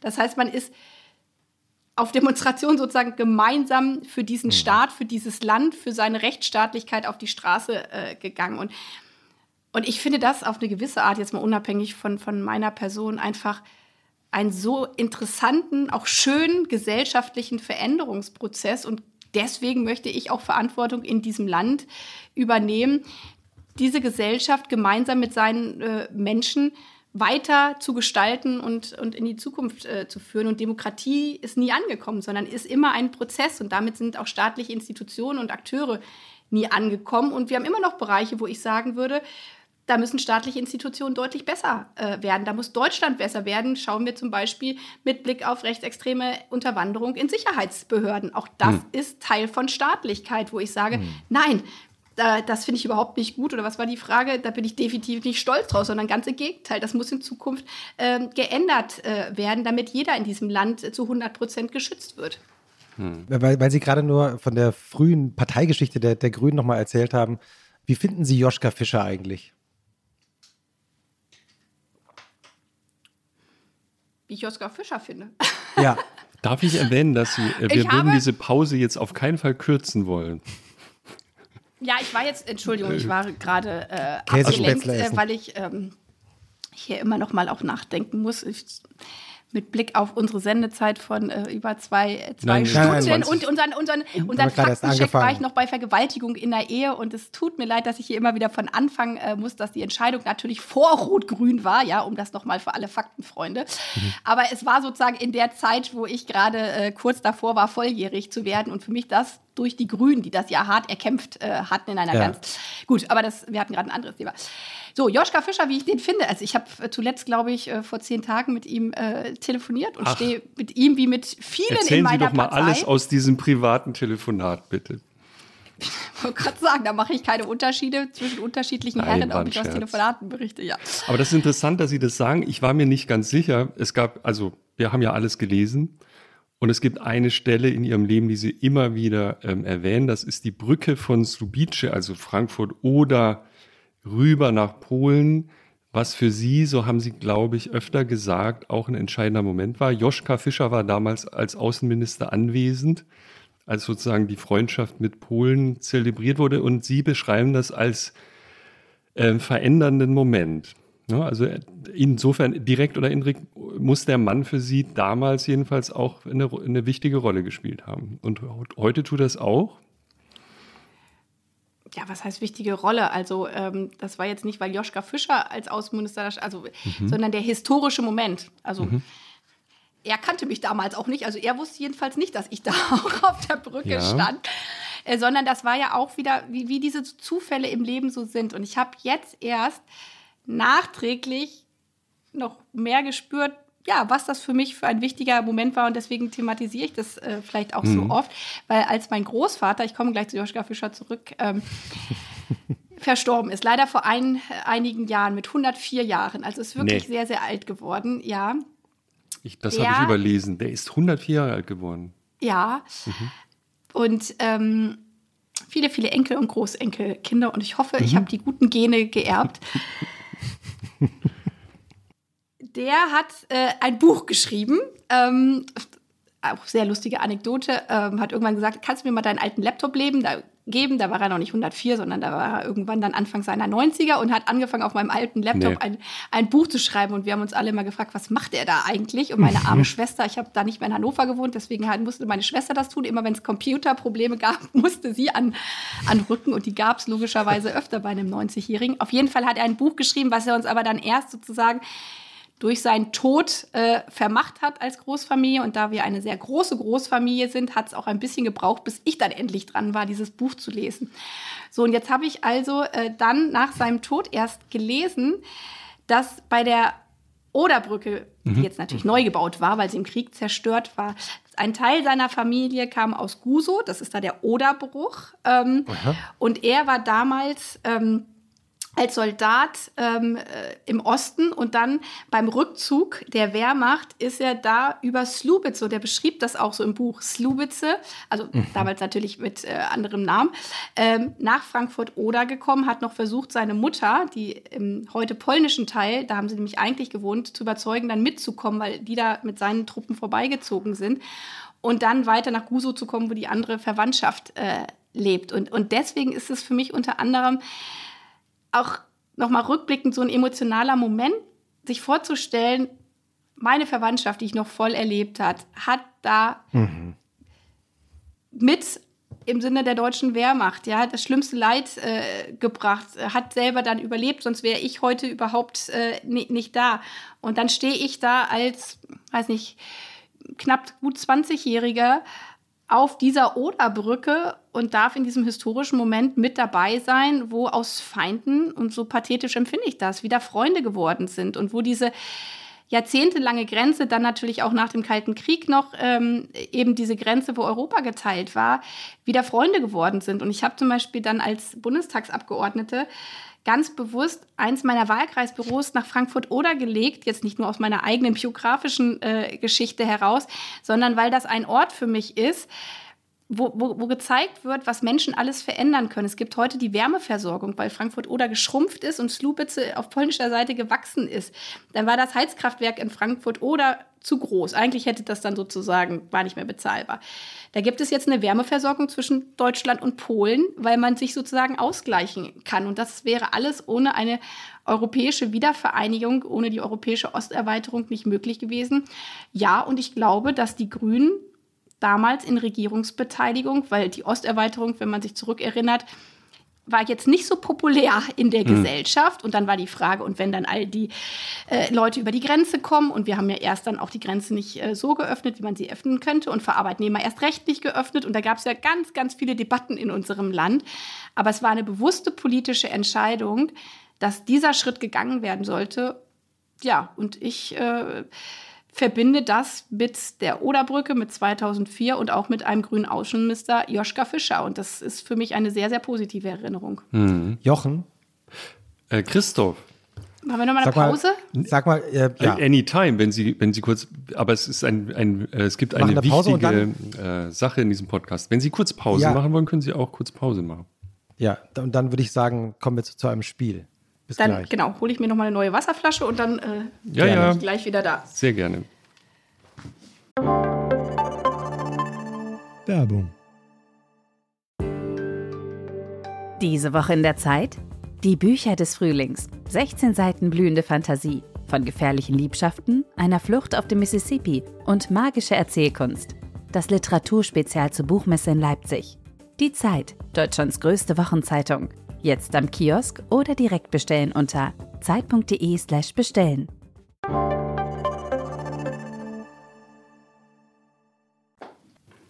Wir müssen, müssen jetzt schon das A-B-Spiel spielen, oder? Unbedingt, ich bin sowas ja. von vorbereitet. Ah, Maria. Haben wir doch schon gedacht. Haben wir schon gedacht, hm, Maria ist wieder zu sehen. Hm, mal kurz. Jetzt können wir kurz schmatzen. Ja, jetzt können wir ein bisschen schmatzen. Es ist übrigens wirklich gut. Dein, wie, wie, hast du es beschrieben? Dein, das Loch in der Wand in Friedrichshain. Also, sorry, Leute, entschuldigt bitte. Es ist eine, eine Tür. Aber es ist halt kein Restaurant, sondern es ist wirklich ein richtig netter, guter, super nette Leute auch Bringservice für Spätzle. Und ich dachte, ey, in Friedrichshain ein Spätzle-Bringservice, aber es mhm. scheint ihnen auch durch die ganze Pandemie jetzt sehr gut gegangen zu sein. Liebe Grüße mhm. äh, ähm, gehen raus an die Spätzlemacher. Und die Spätzle sind am, amtlich okay, würde ich sagen. Also die sind echt Total. gut für, wie gesagt, für ja. Berlin natürlich. Also eine der drei Schüsseln geschafft bisher von den. Und auch nur zu drei Vierteln. Ja, nicht auch nur so. Ja, aber jetzt äh, haben wir sie gar nicht. Wir wissen jetzt nicht, was ihr Lieblingsessen ist. Ne? Also es gab noch auf Seite, ich glaube 435 ungefähr, ähm, gab es noch die Erwähnung von indischem Essen, aber wir haben sonst in den Quellen nichts gefunden, was ihre, mh, mm, was ihr Lieblingsessen betrifft. Können wir ja vielleicht nochmal fragen. Hm. Mhm. Ja. Ich will, ich will unbedingt noch über Artentechnik mit Frau Baerbock mhm. reden. Du, ich habe ein 200 Seiten langes Vorbereitungsdokument. Ja, ich, ich habe so viele Fragen hier stehen und ähm, ich habe aber das Gefühl, wir machen jetzt mal den A-B-Test. Wie viele Fragen hast du eigentlich diesmal? Mm, Sage ich nicht. Sag ich dann gleich. Nicht so viele. Ist ja nur eine Kanzlerkandidatin, da hat man nicht so viele Fragen. Ah. Aha, guten Unsere Tag. Gästin ist zurück. Hallo. So, zurück, Ähm, genau. Sie, Sie hören uns ja wieder, oder? Sie Ich sind noch gemutet, genau. das sehe ich an dem roten, äh, durchgestrichenen Mikrofon. Ja, danke. Ich mach mal hier auch lieber die, das Fenster wieder zu. Ja. Äh, Es waren jetzt ein paar Was, Flaschen, was die für da Skills man in sind. der Pandemie sich aneignet. Man sieht, wenn die Leute sich gemutet haben, ohne genau hinzugucken. Frau Baerbock, jetzt, ähm, es gibt eine Tradition in diesem Podcast, die Ihnen wahrscheinlich noch gar nicht klar ist. Ist nicht sehr schlimm. Nicht sehr schlimm. Aber ich muss es kurz erklären. Jeder unserer Gäste hat bisher ein Spiel mit uns gespielt. Und wir würden Sie herzlich einladen, auch dieses Spiel mitzuspielen. Es ist wirklich sehr einfach und geht sehr schnell. Manchmal ist es sehr lustig. Ähm, und es heißt das A oder B oder Weiterspiel. Und die, die Regeln dieses Spiels sind extrem einfach. Ich würde Ihnen Wortpaare vorlesen. Also zum Beispiel Hund oder Katze wäre so ein Wortpaar.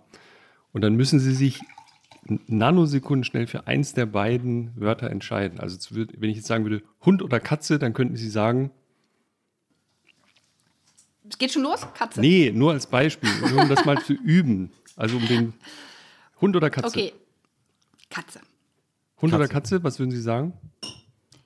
Katze, aber hört sie mich wieder nicht? Achso, nee, ich sorry, ich das, hab sie gehört, äh, ich hab das sie ist, gehört, liegt ich hab sie leider in der gehört, ja, ja. Natur leider unserer heute nicht so optimalen Videoverbindung. Okay, also Katze wäre es gewesen. Ja, ich hoffe, wir können das Spiel gut spielen, weil ähm, Soll, soll ich sag jetzt noch mal was, hören Sie mich? Ja, ja. Das Ich- gehört wir- wir eigentlich hören Sie dazu, sehr gut. dazu jetzt. Zu solchen Videokonferenzen gehört dazu, hören Sie mich. hör, hör, Ja, das absolut. ist die Das Frage ist des eigentlich- 21. Jahrhunderts. Der Pandemiesatz überhaupt. Du hast kein Bild. Mach und unmute dein Mikro. Hallo. Ich äh, Man Grüße hört gehen nicht. raus an unseren Ge- äh, Geschäftsführer Man hört Christian. nicht. Der hat so Schilder, die er hochhält in Videokonferenzen. Da steht drauf: You are on mute. und so. Also es gibt es gibt so, so Karten, die man jetzt schon hochhält. Das ist Ja, natürlich könnten sehr wir fancy. auch gebrauchen bei uns, ja. Ja. Ähm, also das ne, ist klar. Ich habe in diesem Fall, Christoph hat mich das vorhin schon gefragt, Moment, ich muss gucken. Ich habe 101 Fragen. So viele Fragen wie Dalmatiner. Und der, der Sinn des ganzen Spiels ist, dass sie sehr schnell antworten. Ich hoffe, das geht gut mit der Videoverbindung. Die Audioaufnahme ist immer perfekt. Wir nehmen ja getrennt das Audio auf, liebe HörerInnen. Das heißt, hinterher wird man die Verzögerung vielleicht nicht hören. So. Und ähm, ich würde jetzt diese A- oder B-Begriffe vorlesen und Sie können aber auch weiter sagen, wenn Sie zum Beispiel nicht antworten wollen, weil ich jetzt was fürchterliches frage oder Sie wissen überhaupt nicht, wovon ich rede, das wird vorkommen, dann können Sie weiter sagen. Sie können aber nur in 10% der Fälle weiter sagen, das wären in diesem Fall 10 Mal. Wir machen wirklich 100 Fragen. Es geht Ja. super schnell, Sie sind in zwei Minuten fertig. Und ich habe die ehrenvolle Aufgabe, diese äh, weiter, die Sie äh, einsetzen, die weiter. Joker zu zählen. Ja, ich mache die Strichliste. Das ist die Strichliste. Und es ist natürlich tiefste Hirnforschung. Ne? Wir wollen das schnelle System in Ihrem Gehirn aktivieren, nicht das langsame, wo Sie jetzt eine Minute drüber nachdenken. Sie wissen schon. Ne? Bei klugen politischen Entscheidungen sollte man manchmal aber eine Minute drüber nachdenken. Ja, aber das ist Aber ein- gut, wir legen jetzt los. Das ist ja nur Spaß. verstanden. Also, ich fange jetzt an, ja, Konzentration, jetzt geht's los. Ganz schnell antworten. Ich sage immer zwei Wörter, Sie entscheiden sich für eins davon. Snooze oder Aufstehen. Aufstehen. Achtsamkeit oder keine Zeit. Keine Zeit. Ja oder vielleicht. Ja. Teilen oder haben. Teilen. Drinnen oder draußen. Draußen. Räucherstäbchen oder Fenster auf. Fenster auf. Putzen oder putzen lassen. Kommt drauf an, wo. Sagten Sie Putzen lassen. Helm oder kein Helm. Helm. Alt oder neu. Neu. Reich oder sexy. Sexy. Ist das sexistisch? Gut, Keine weiter. Ahnung. Nein, ich habe geantwortet. Das zählt nicht für den Strich. Was? War, ich habe Ihre Sexy. Fragestellung hinterfragt. Sie haben- aber gut. Sie haben ganz eindeutig sexy Sie geantwortet. Ja. Ja. Danke. Mann oder Frau? Frau. Sterbehilfe oder keine Hilfe? Sterbehilfe. To do or not to do? To do. Impfpflicht oder nicht? Impfen. Impfpflicht. Impfpflicht oder nicht?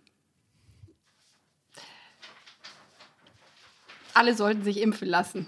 Impfpflicht oder nicht ist die Frage. Sie können jetzt sagen Impfpflicht oder Weiter. nicht. Danke. Eins, Kiffen oder Zechen? Jetzt sind wir hier wieder bei den äh, Worten Z Zechen. Wissen oder nicht wissen? Wissen. Wissen oder googeln? Googeln.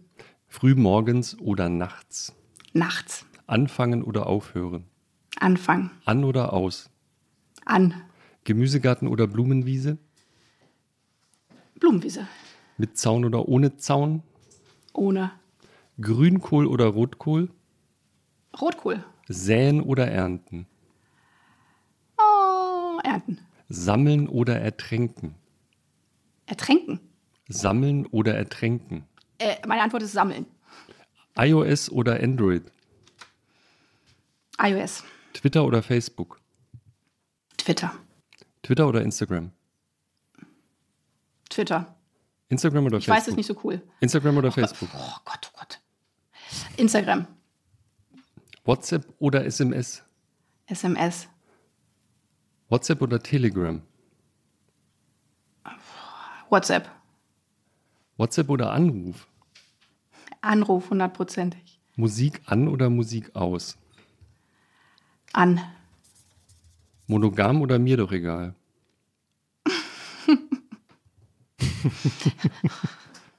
Gutes Lachen. Gutes Lachen. Hä? Ich habe die Antwort nicht verstanden. Die Verbindung Mir doch ist wieder. egal. Die ist Mir doch egal. Tinder oder analog? Oh Gott, ey. Analog. Wohnblock oder Haus?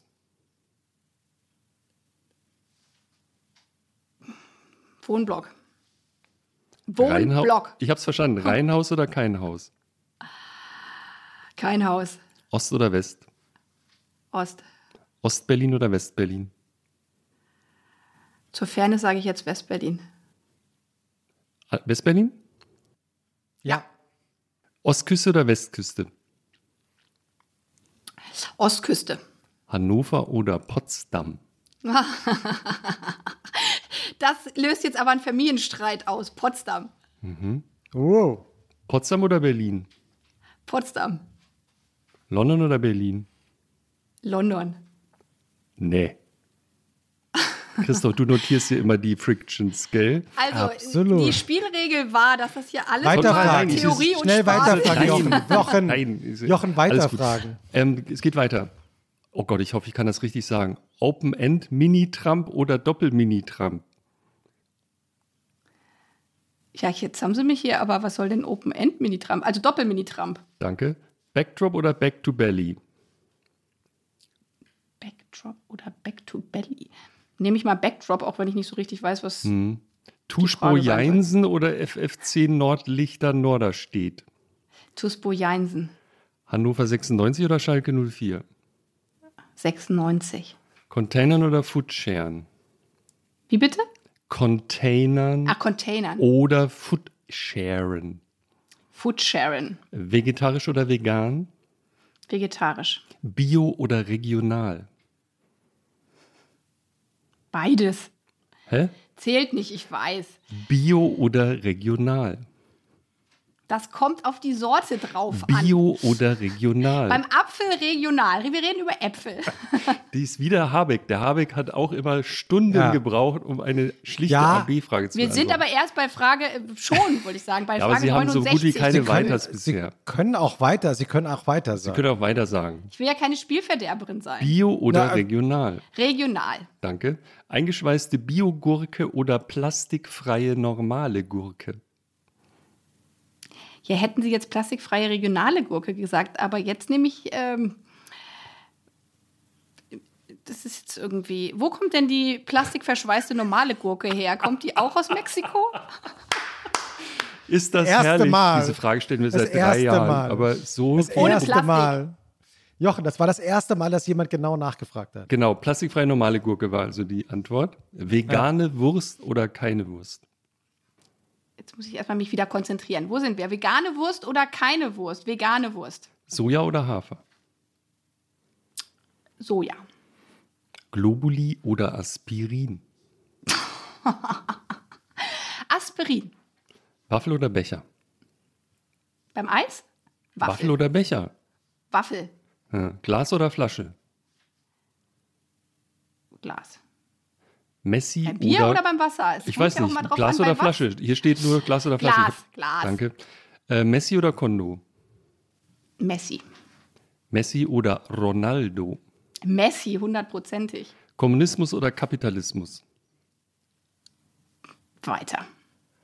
Zwei. Mittelschicht, Mittelschicht oder keine Schicht? Keine Schicht. Aufschneiden oder wegschmeißen? Aufschneiden.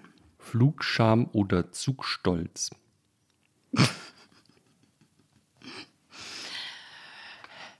Zugstolz. Kann ich gar nicht aussprechen. Gut, ne? Ich, es sind ja auch eigentlich schwedische Begriffe, also sind nur grob übersetzt. Rollkoffer oder kein Rollkoffer? Rollkoffer. Auto oder kein Auto? Ich habe ein Auto. Auto oder kein Auto? Auto. Spotify oder Apple Music? Spotify. Fernseher oder kein Fernseher? Kein Fernseher. TV oder Netflix? TV. TV oder YouTube? TV. Couch oder Bett? Bett. Popcorn oder Nachos? Oh, schwierig. Salziges oder süßes Popcorn? Popcorn oder Nachos? Nachos. Nachos, Entschuldigung. Nena oder Nina? Nena. Dookie oder American Idiot? Ich kenne das nicht. Aber ich will mein Weiter nicht vergeuden. Dann sage ich Duki in Unkenntnis dessen. Okay. So eine gute Nobody's Wife Antwort. oder Was? Bird? Keine gute Wahl, dann gehe ich zurück. Weiter. Christoph ist der Drei. Auskenner, der kennt die Fragen auch nicht, aber okay. Du hast sie aufgeschrieben. Nobody, Nobody's Wife oder Bird? Nobody's wife. Tat oder Polizeiruf? Tatort oder Polizeiruf? Ich bin so ein Angsthase. Ähm, hätte ich auch nicht sagen. Tatort. BUND oder NABU? Och Gott, also jetzt geht es ja richtig an Wählerstimmen. Ja? Christoph, wie? Ich habe noch nicht, ich hab noch nicht Christoph, du weiter darfst der gesagt. Gäste nicht Ich hab- zeigen, wie ich hab- viele sie hab schon hat. Nicht, ich habe noch nicht weiter äh, gesagt. BUND oder NABU? Ich glaube, ich glaube, Frau Baerbock weiß ganz aus genau. familiären, persönlichen das interessiert Gründen. uns hier nicht. BUND oder NABU? Frau doch eine Baerbock weiß einfache- ganz Danke. genau. Sind wie nur viele Buchstaben. Extinction hat. Rebellion oder PETA? Weiter. Vier. Lesen oder schreiben? Ah, lesen. Nach Namen oder nach Datum? Jetzt müssen wir verstehen, was die Frage ist. Ähm, nach Datum. Nach Namen oder nach Farben? Nach Farben. Buch oder E-Reader? Buch. E-Reader oder gar nicht lesen? E-Reader. Genderneutrale Toilette oder keine Toilette? Boah, genderneutrale Toilette. Luke oder Han? Was? Luke? Look? Soll das Englisch sein oder was Luke oder Han? das? Das ist gemein, wenn man die Frage nicht versteht und dann muss man dafür Luke weiter sagen. Skywalker oder Han Solo? Ach so, Luke Skywalker. Oh Gott, jetzt wie viel Wählerstimmen ich hier verliere, weil ich so Mhm. Nein, selten es ist in Fernsehen Ordnung. gucke. Star Wars ist eine Bildungslücke bei ganz vielen Menschen. Das ist völlig okay. Es kommen noch schlimmere Fragen, zum Beispiel Karl oder Friedrich. Das ist jetzt eine historische Frage. Karl als Kindernamen. Karl. Das Karl. Antwort ist. Karl. Okay. Die Antwort Karl. ist Karl. Im- Immanuel Karl oder. Georg Wilhelm Friedrich. Welchen Kindernamen nehmen Sie? Immanuel, aber nehme ich auch aus anderen Gründen Immanuel. Bei Rot oder bei Rot oder bei Grün? Bei Grün sollte man über die Straße gehen. Bei Rot oder bei Grün? Bei Grün. Rot oder Grün? Grün, Gelb oder Grün? grün. Gelb oder Schwarz? Schwarz bin ich heute extra gekleidet. Luisa oder Greta? Luisa kenne ich. Persönlich. Luisa. Daniel oder Rudi? Daniel. Joschka oder Jürgen? Sind ja nur Vornamen. Sind ja nur Vornamen. Wir hatten ja auch sonst Vornamen vollkommen ohne Bezug. Und wenn jetzt meine Ja. Ehe noch geschieden worden wäre, weil ich mich nach Vornamen entschi- entschieden hätten, weiter. Ah, Fünf. Reinhard oder Cem? Ach, das ist jetzt aber fies. Wie viele Parteinamen nehmen wir noch? Nee, es endet bald. Reinhard oder Cem? Jem. Anton oder Katrin? Ich quotiere jetzt hier. Katrin. Esken oder Walter Borjans? Esken. Söder oder Laschet? Sowohl als auch. Söder oder Laschet? Weiter. Sechs. Habeck oder Baerbock? Habeck. Ich wusste, dass Sie das sagen werden. Scholz oder La Wir müssen eine Pressemitteilung dazu geben. Scholz oder Laschet? So viel dazu, dass hier nichts rausgegeben wird. Wo sind wir jetzt? Scholz oder Scholz Laschet? oder Laschet? Weiter. Sieben. Scholz oder Teuteberg? Scholz oder Teuteberg? Teuteberg. Barack oder Michelle? Michelle. Trump oder Putin? Wie viele Fragen und wie viel weiter habe ich Trump oder Putin? Beides Autokraten. Weiter. Acht. Geschafft. Das Sie haben war's. es geschafft. Ja, dann gehe ich jetzt noch mal zurück und nehme meine, meine zwei Weiterfragen da, wo ich gerade meine Parteifreundschaften zerstört habe. Ja, wir spulen nochmal so- zurück und dann machen wir das nochmal. Nehmen Sie, nehmen Sie nochmal die Akte. Aber ich wollte gar nicht zu Ihren Parteifreunden, weil ich finde, da haben Sie sehr souverän und sehr äh, äh, gut reagiert. Ich, äh, also ich habe mir so natürlich viele Fragen jetzt, äh, aber warum haben Sie bei Kapitalismus und Kommunismus weitergesagt? Ja, weil ich ja nur zehn Sekunden drüber nachdenken äh, musste, äh, durfte. Ja. Und Ja, jetzt ja. die Frage, was ist die schlimmere Form äh, Oder die bessere? Man hätte auch sagen können, Kommunismus? Äh, ja, aber die Frage ist sozusagen, es ist, haben wir, reden wir gerade über Kapitalismus und dass der Kapitalismus sich ändern muss. Wir leben ja nicht im Kommunismus, also Gott sei Dank. Äh, Gott sei Dank, oder? dass wir nicht, wie bitte, dass wir nicht Gott zum Äh, Alkoholiken? Jetzt Na, ist- äh, Gott, sei Dank, Kommunismus. Gott sei Dank leben wir nicht im Kommunismus. Ja, Gott sei Dank. Ja, wenn Mhm. wir die Frage nochmal nehmen wollen, nehme ich auch gerne. Ich habe eine Stelle, die ich äh, sehr interessant fand, die ich mir extra notiert habe. Ich habe normalerweise keine Zeit dazu, aber das habe ich mir notiert, weil ich das vorhin schon dreimal fragen wollte. Bei Anrufen, also WhatsApp oder Anrufen, haben Sie ganz entschlossen gesagt Anrufen. Und das ist ja so eine- Geschichte über Sie, dass Sie in ganz vielen Situationen bekannt dafür sind, dass Sie anrufen. Ich habe das an mehreren Stellen, äh, wir hatten vorhin kurz über diesen einen Politiker da in Süddeutschland gesprochen, da rufen Sie vorher an. Ne? Sie machen nicht einfach irgendwas, Sie rufen die Leute an, wenn Sie in eine Fernsehsendung gehen, da gibt es irgendein Zitat äh, aus Ihrem Umfeld, äh, das lobend erwähnt, äh, Sie informieren ähm, ParteikollegInnen, ähm, wenn sie was Unangenehmes verkünden und die davon betroffen sein könnten. Das ist so eine eigene Antwort. Sie rufen gerne Leute an ne, und reden mit denen, warnen die, holen sich nochmal Feedback und solche Dinge. Ja, aber jetzt sozusagen aus unterschiedlichen Situationen. Ähm, wo ich zum Beispiel am meisten mit hadere, was heißt hadern, ist vielleicht nicht das richtige Wort, aber sozusagen die Erfahrung als Spitzenpolitikerin ist jetzt auch in ihrem Podcast ja so. Wir spielen ein Spiel, aber auf eine gewisse Art ist es ja kein, kein, kein Spiel. Und die Frage ist natürlich immer Kontext, ob Kapitalismus oder ähm, äh, Kommunismus. es wenn die ist- Frage ist, was ist besser, nein, nein, nein, ganz kurz, was, was ist richtig oder falsch, ja, ist halt eine andere Antwort, als wenn, was ist ihr Ziel? Äh, so, und so ist es ein bisschen jetzt auch mit, äh, mit diesen Äußerungen von Politikern, ähm, wenn man mal einen Scherz macht oder was ironisch sagt, das hört man ja eigentlich an der Stimme. Aber Ja. so im Podcast kommt es vielleicht noch an. Wenn Sie das jetzt als Pressemitteilung äh, rausgeben, Nein. dann ist es schwarz auf Machen weiß. ja nicht, ich meine nicht Scherz. Dann ist es Ja. schwarz auf weiß ernst gemeint. Und Ja. Ja. das, das ist sozusagen für mich die größte, ja, das, das größte Bedauern fast in der Politik, dass man manches, was man halt im Miteinander an der Stimme schon hört, dass es nicht ernst gemeint ist oder dass es Scherz ist und wo man ja auch manchmal kritische Situationen mit auflösen kann, dass es dann verkehrt wird. Und deswegen ist jetzt, jetzt komme ich auf den Anruf, deswegen habe ich das äh, so, so erläutert, wenn man SMS oder WhatsApp schreibt, also auch im Persönlichen, gar nicht nur im Politischen, wie oft dann Sachen missverstanden wird, wenn man kein Smiley setzt. Ich bin ehrlich gesagt überhaupt nicht so ein Smiley-Fan und wenn Sie jetzt Emotions äh, gefragt hätten, finde ich noch blöder. Ich mache immer das Doppelpunkt Strich Klammer, weil ich diese anderen Smileys so Ja, blöd finde. Ich auch. Aber Das wenn man das dann Das ist eigentlich meine Generation. vergisst, ja, und wenn man das dann vergisst, denkt der andere gleich, das war total ernst gemeint. Und deswegen auf die Frage jetzt, ja, ich rufe wirklich lieber an, weil man dann manche Missverständnisse, die vielleicht aufkommen, vermeidet und weil es auch manchmal schneller geht. Aber da ja heutzutage es auch schwierig ist, Leute zu erreichen, schreibe ich auch sehr, sehr viele WhatsApp, äh, Quatsch, WhatsApp nämlich nicht, SMS.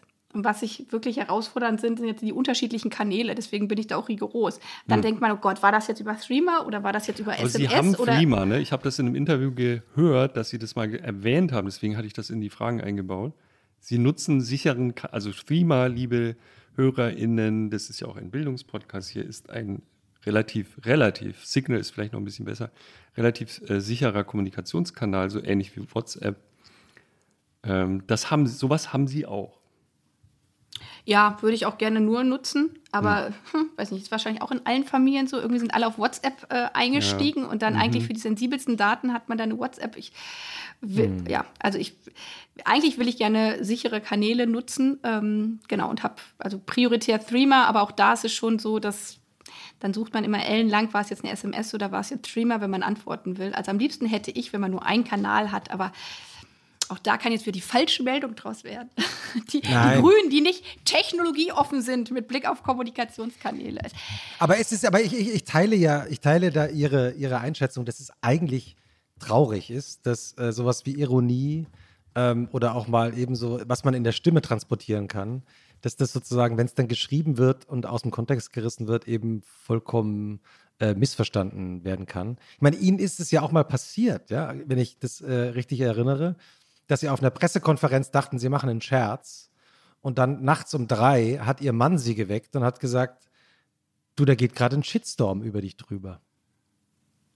Ja, das sozusagen aus Fehlern lernt man ja auch. Ähm, daraus habe ich gelernt. Was, ähm, ja, weil es war sicherlich auch kein, kein guter Scherz. Also es ging damals ja um, um, um die Situation, äh, dass ähm, damals die Kanzlerin die, die Schwächeanfälle hatte. Und wir hatten eigentlich eine Pressekonferenz, Winfried Kretschmann, Toni Hofreiter und ich zum CO2-Preis und dem Klima, weil das war auch einer dieser heißen Sommer äh, mit dem Klimavorschlag. Und eigentlich waren wir die ganze Zeit in unseren Klimavorschlägen. Ähm, und dann war die, die Rückfragerunde der Journalisten in der Bundespressekonferenz. Und dann kam irgendwie die Frage, äh, war gerade Debatte, ob Angela Merkel zurücktreten müsste aufgrund der Schwächeanfälle. Und ich fand das auf eine gewisse Art so absurd, vor allem, weil diese Frage da irgendwie schon ein paar, einige Zeit äh, rumgeisterte und habe genau das, was Sie gerade gesagt haben, habe gedacht, naja, ja, anstatt das jetzt irgendwie ernsthaft äh, zu beantworten, habe ich gesagt, ja, offensichtlich, äh, die Klimakrise geht äh, auch nicht an Gesundheitszuständen. Ich weiß jetzt gar nicht mehr, wie ich es formuliert hatte. Ähm, so, und habe dann gesagt, nein, natürlich nicht. Oder irgendwas habe ich dann noch dahinter gesagt. Ich weiß jetzt ehrlich gesagt gar nicht mehr so ganz genau. So, aber weil ich es auf eine gewisse Art einfach abtun wollte. Ja, und das ist aber dann halt so zitiert worden. Und dann war es genauso, wie es war. Ich mhm. habe eigentlich schon geschlafen. Mein Mann sagt, du musst dringend aufstehen. Ich habe gesagt, lass mich schlafen. Jetzt sind wir beim Schlafthema. Ähm, und er hat gesagt, was hast du denn da gesagt? Bist du vollkommen verrückt gewesen? Und ich war noch in dem Modus und gesagt, das habe ich natürlich nicht gesagt. Ich sage doch nicht der Gesundheitszustand der Kanzlerin. Ja, und dann habe ich schwarz auf weiß gelesen und habe auch gedacht, um Gottes Willen. Ja, also wenn man es dann selber so liest. Und das mhm. sind natürlich auch die Momente, genau, wo ich dann Kanzlerin um Entschuldigung äh, gebeten habe. Die war aber damals im Ausland, die hat das wahrscheinlich gar nicht alles äh, mitbekommen und hat, äh, genau, und genau, äh, weil es wirklich Wie dann auch Ihr ein Verhältnis Fehler war. Zu, ja. zur Kanzlerin? Da habe ich eine SMS geschrieben, weil ich sie auf dem G7-Gipfel oder das nein, G7-Gipfel war es nicht, ich glaube, es war irgendwo in, im asiatischen Raum, wo sie war, nicht anrufen wollte. Und in dem hm. Fall habe ich eine SMS geschrieben, um eine Entschuldigung hm. zu bitten. Aber Sie haben, Sie, also man sagt immer, dass Sie ein gutes Verhältnis zur Kanzlerin haben. Also ich, ich, schätze an der Bundeskanzlerin sehr und das also finde ich wirklich, dass direkt nach unserem Wahl als Parteivorsitzende, dass sie ähm, ja auch Kontakt aufnimmt zu Parteivorsitzenden und man ins Gespräch miteinander kommt. Da sind wir vielleicht auch wieder beim Thema vorhin äh, demokratische Parteien ähm, miteinander ähm, im Gespräch auch, auch, hm. auch sind. Und wir tauschen uns ja auch mit anderen Parteivorsitzenden ähm, immer wieder ähm, aus von, von, von anderen Parteien, gratulieren uns auch, wenn man gewählt wird. Äh, und ich halte das einfach für einen guten Umgangston äh, ja, in einer politischen Gesellschaft. Hm. Ich glaube, ich habe mal in einem Porträt in der Zeit über sie gelesen von Tina Hildebrand, einer sehr verehrten Kollegin, mit der ich natürlich auch gesprochen habe, bevor wir jetzt sprechen. Ich meine, in dem Porträt stand, äh, es gibt ein Bild von ihnen, äh, wo sie miteinander sprechen und die Kanzlerin wirft einen Blick zu, für den manche in der CDU töten würden. Ich glaube, ich hoffe, ich äh, zitiere das jetzt richtig. Ähm, Haben Sie, ich, ich finde es natürlich super literarisch, aber haben Sie ein gutes Verhältnis, eine gute Gesprächsebene? Also wie gesagt, ähm, wir tauschen uns äh, hin und wieder mal aus, aber das tun andere auch äh, mit mhm. der Kanzlerin und das, das, das schätze ich äh, sehr an ihr. Also ich kann ist jetzt nicht mein Ding zu beurteilen, ob es besser oder schlechter oder wie auch immer äh, ist als bei anderen äh, Personen. Mhm. Ähm, was ist eigentlich, äh, Sie haben vorhin gesagt, aber auf die Frage von Jochen, London oder Berlin, haben Sie ganz schnell London gesagt. Das warum fand ich ist, natürlich bemerkenswert. Warum? Das was, was, ich meine, Sie haben ja, Sie haben ja in London, Sie haben ja in London, nein, Jochen, nein, nein. Ja. Also wir beschreiben bestimmt keine Agentur darüber, aber es ist, ich fand es auch interessant. Aber Sie triggern das gerade schon mal so ein bisschen an, Nein. dass vielleicht andere eine Agentur Nein, darüber niemals. schreiben. Das finde ich. Nein, das, das, wird nicht passieren. Weil meine Kategorie Unsinn. der Fragenbeantwortung war eine ganz private, so wie ja. es auch bei der genau. Namensnennung war. Ja, habe ich an Kindervornamen gedacht und nicht an bekannte Persönlichkeiten. Ja. Hatten Sie eine gute Zeit in London? Und da habe ich an London oder Berlin gedacht. Und als ich in London studiert habe, habe ich immer gedacht, irgendwann muss ich in dieser Stadt mal leben, wenn ich deutlich mehr Einkommen habe, beziehungsweise damals hatte ich ja gar kein Einkommen, weil ich studiert habe und weil diese Stadt einfach so unglaublich ist und ich so viele tolle Dinge nicht machen konnte, weil ich sie mir einfach auch nicht leisten konnte. Das Schöne ist, vielleicht um das mal als kleinen Werbehinweis äh, zu mhm. machen, aber vielleicht hat sich das mit dem Brexit auch äh, verändert dass die Museen äh, ja in Großbritannien kostenlos sind, anders als Absolut. in Berlin zum Beispiel. Mhm. Ja, und auf die Frage, was ist besser in London oder in Berlin, dass die äh, Museen kostenlos sind. Man wird aufgefordert, eine Spende äh, zu geben. Deswegen in die Museen bin ich sehr, sehr viel gegangen, aber in andere Dinge, man kann ja auch wahnsinnig gut essen, zum Beispiel in, in, in London. Ja, ja alle äh, mhm. Küchen dieser Welt, das kann man in Berlin auch. Aber ja, das ist schon eine Stadt. Ja, ich habe da nicht nur studiert, sondern wie gesagt, leider hat der Brexit einiges äh, erschwert, hm. Haben Sie, haben Sie einen, einen Lieblingsort oder ein Lieblingsmuseum in, in, in London? Ich könnte Gott, meins verraten, damit Sie, damit Sie noch überlegen ja. können. Ich bin immer, wenn ich, ich hatte mal, also ich lebe mit einer Frau zusammen, wir haben auch Kinder und so, äh, die da beruflich oft war und ich musste dann oft am Wochenende nach London und habe das richtig lieben gelernt. Ich verehre diese Stadt. Also ich, ich teile alles, was sie wahrscheinlich an Positiven mit der Stadt verbindet. Und ich muss immer, immer, immer samstags in die Tate Modern. Immer. Tollster Ort der Welt für Kunst. Wir sprachen schon öfter darüber in diesem Podcast, weil viele Künstler schon bei uns waren, die dort ausgestellt haben. Was ist Ihr liebster, Ihr liebster Ort in London? Ah, jetzt der Ort ist ja was anderes äh, als, ja, du liebst, als Also weil Sie die Museen gesagt, war, erwähnt haben. Ja, ich war viel im äh, British Museum, mhm. aber das war jetzt nicht so, weil ich so, so, viel britische Geschichte lernen wollte, das vielleicht auch ein bisschen, aber ehrlich gesagt lag es auch einfach sehr, sehr, sehr gut äh, und, und nah, da wo ich gewohnt äh, habe. Wo haben Sie gewohnt? Äh, also ich habe erst, oh Gott, jetzt muss ich mal, dass ich nichts, äh, nichts Falsches äh, sage. Man vergisst immer so viel beim Regent äh, Park, beim BT Tower, beim British Telecom äh, Tower okay. in, der, in der Nähe. Weil mhm. ich da im Studentenwohnheim zum Glück einen Platz bekommen habe. War das schlimm im Studentenwohnheim? Die müssen ja fürchterlich sein, habe ich ge gehört. Ja, man hat das, schon sehr das, was man für eine WG oder auch eine eigene Wohnung in Berlin gezahlt hätte, hat man dafür ein Zimmer gezahlt, äh, wo gerade so ein Bett reingepasst äh, hat mit Gemeinschaftsbad, Gemeinschaftsküche, allen miteinander. Aber wenn man ins Ausland geht und äh, fremd ist, dann äh, freut man sich ja auch viele Menschen kennenzulernen. Und da ich relativ am Anfang eine schwere Nierenbeckenentzündung hatte und damit auch mal die ganzen Vergleiche des Gesundheitssystems mhm. NHS in Großbritannien und in Deutschland äh, genießen, in Anführungszeichen durfte, war es sehr vorteilhaft, dass ich in einem Studentenwohnheim gewohnt habe weil nämlich da meine französische Freundin dafür gesorgt hat, dass ich bei fast 41 Grad Fieber zumindest oh. noch ins Krankenhaus gekommen bin. Das wäre vielleicht alleine in einem WG-Zimmer nicht passiert. Also hm. nein, ich habe sehr gute Erinnerungen. Ähm, und war das nicht so, weil, weil, Sie jetzt gerade diesen, diesen, diese Nacht oder diese Erkrankung erwähnt haben, ähm, dass man ihr praktisch, also ihrer Freundin gesagt hat, ja, Sie müssten schon sagen, dass Ihre deutsche Freundin im Sterben liegt, sonst kommt hier niemand. Ja, das war also das war ja, also ich habe da studiert 2004 und wir hatten ja hier auch eine lange Debatte über Einsparungen im Gesundheitswesen und auch über ganze Zusatzversicherungen und ich habe da mal live und in Farbe äh, erlebt, was das alles äh, so bedeutet und mein äh, sozusagen Einsatz auch für eine Bürgerversicherung perspektivisch im Gesundheitsbereich. Ich meine, die Pandemie hat ja zum Glück, glaube ich, gesellschaftlich insgesamt nochmal die Bedeutung eines starken Gesundheitssystems jetzt erhöht, aber das war halt noch zu anderen Zeiten. Ja, da habe ich halt gesehen, was es bedeutet, einen Grundversorgungstarif zu haben als EU-Bürgerin. Mhm. Auch da wieder sieht man die Vorteile der EU. Hatte ich überhaupt das Glück, überhaupt sozusagen in der, äh, in der Krankenkasse dann oder gleichgestellt zu sein, aber halt im Grundversorgungstarif äh, und da war es wirklich so, der Krankenwagen wurde gerufen, kam über Stunden nicht. Und mhm. die Heimleiterin kam dann irgendwann rein und meinte, ja, warum habt ihr nicht gesagt, sie stirbt? Ansonsten kommt der Krankenwagen hier mhm. halt, halt nicht. Und gut, mhm. ich will jetzt nicht alle Anekdoten aus meinem Krankenhaus, ich bin ja offensichtlich auch äh, wieder geheilt, aber ich bin dann auch noch mal nach Deutschland äh, zurückgeflogen äh, zur, zur, Folgeuntersuchung, weil gerade dieses Facharztbesuche, auch das hatten wir hier alles als äh, Debatten ja mal in Deutschland, mhm. halt nicht so einfach war, dass man dann gesagt hat, okay, man geht jetzt noch mal zum Spezialisten. Ja, und für mich zeigt das halt, wie gefährlich es ist, eine Zweiklassenmedizin äh, zu haben. Und auch das ist ja einer der Aufträge ähm, für die Zukunft. Wie finanzieren wir zukünftig unser Gesundheitssystem? finde ich, eine der drängenden äh, Fragen und vor allen Dingen ähm, Punkte, wo wir in den nächsten Jahren wirklich zu einer deutlich, äh, deutlich besseren äh, Finanzierung kommen müssen. Hm. Ich habe noch eine medizinische Anschlussfrage, weil mich äh, so interessiert hat. Ich habe das in der Vorbereitung gelesen, dass Sie sich irgendwann mal angefangen haben, mit Atemtechnik zu beschäftigen. Wie kam das eigentlich?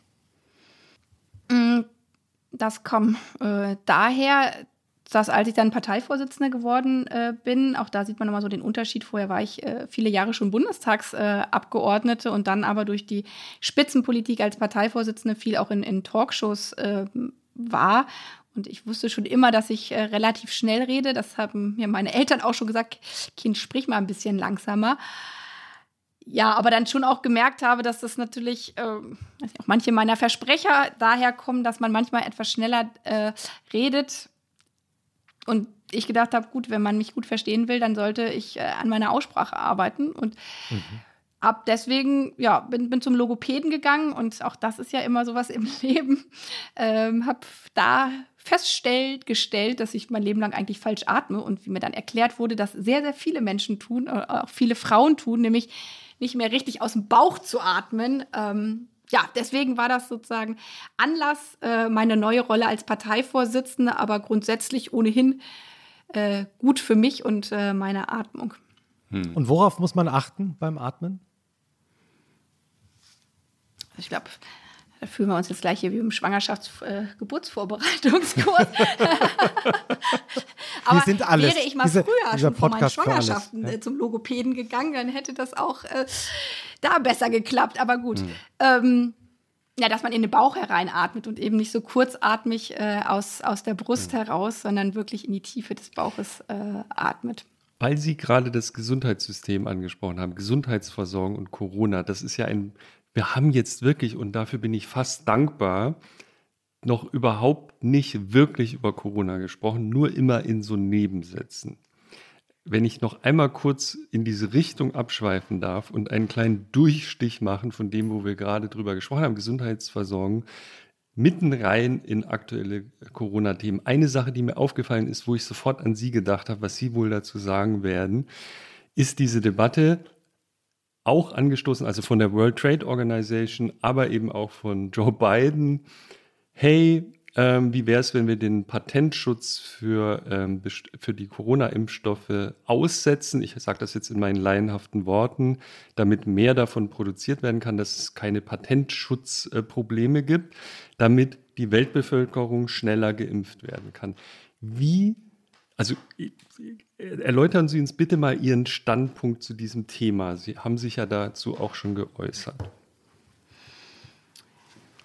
Ähm, ja, ist auch wieder jetzt eine komplexe ähm, äh, Frage, weil hm. ähm, natürlich muss die ganze El Welt geimpft werden, um es jetzt mal ganz einfach äh, mhm. zu machen. Und es war aus meiner Sicht auch wirklich nicht nur ein Fehler, sondern fatal, dass man es nicht geschafft hat. Eigentlich wollte man ja über die WHO, die Weltgesundheitsorganisation, äh, sicherstellen, dass andere Länder auch äh, stark mitgeimpft äh, werden.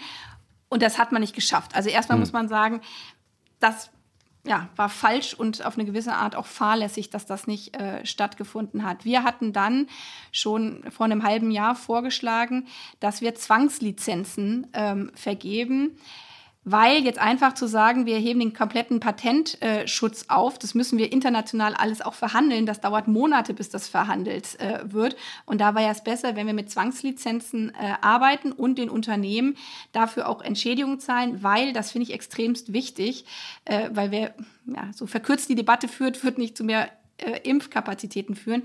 Natürlich braucht man die Unternehmen, dass die Produktionsstätten auch aufgebaut werden und die, mhm. das entsprechende Personal. Mhm. Deswegen die schnell mit an Bord zu holen. Unser Vorschlag war das über Zwangslizenzen zu machen und dann aber sagen, wir unterstützen äh, bei, der, bei den Produktionsstätten Hochfahren plus.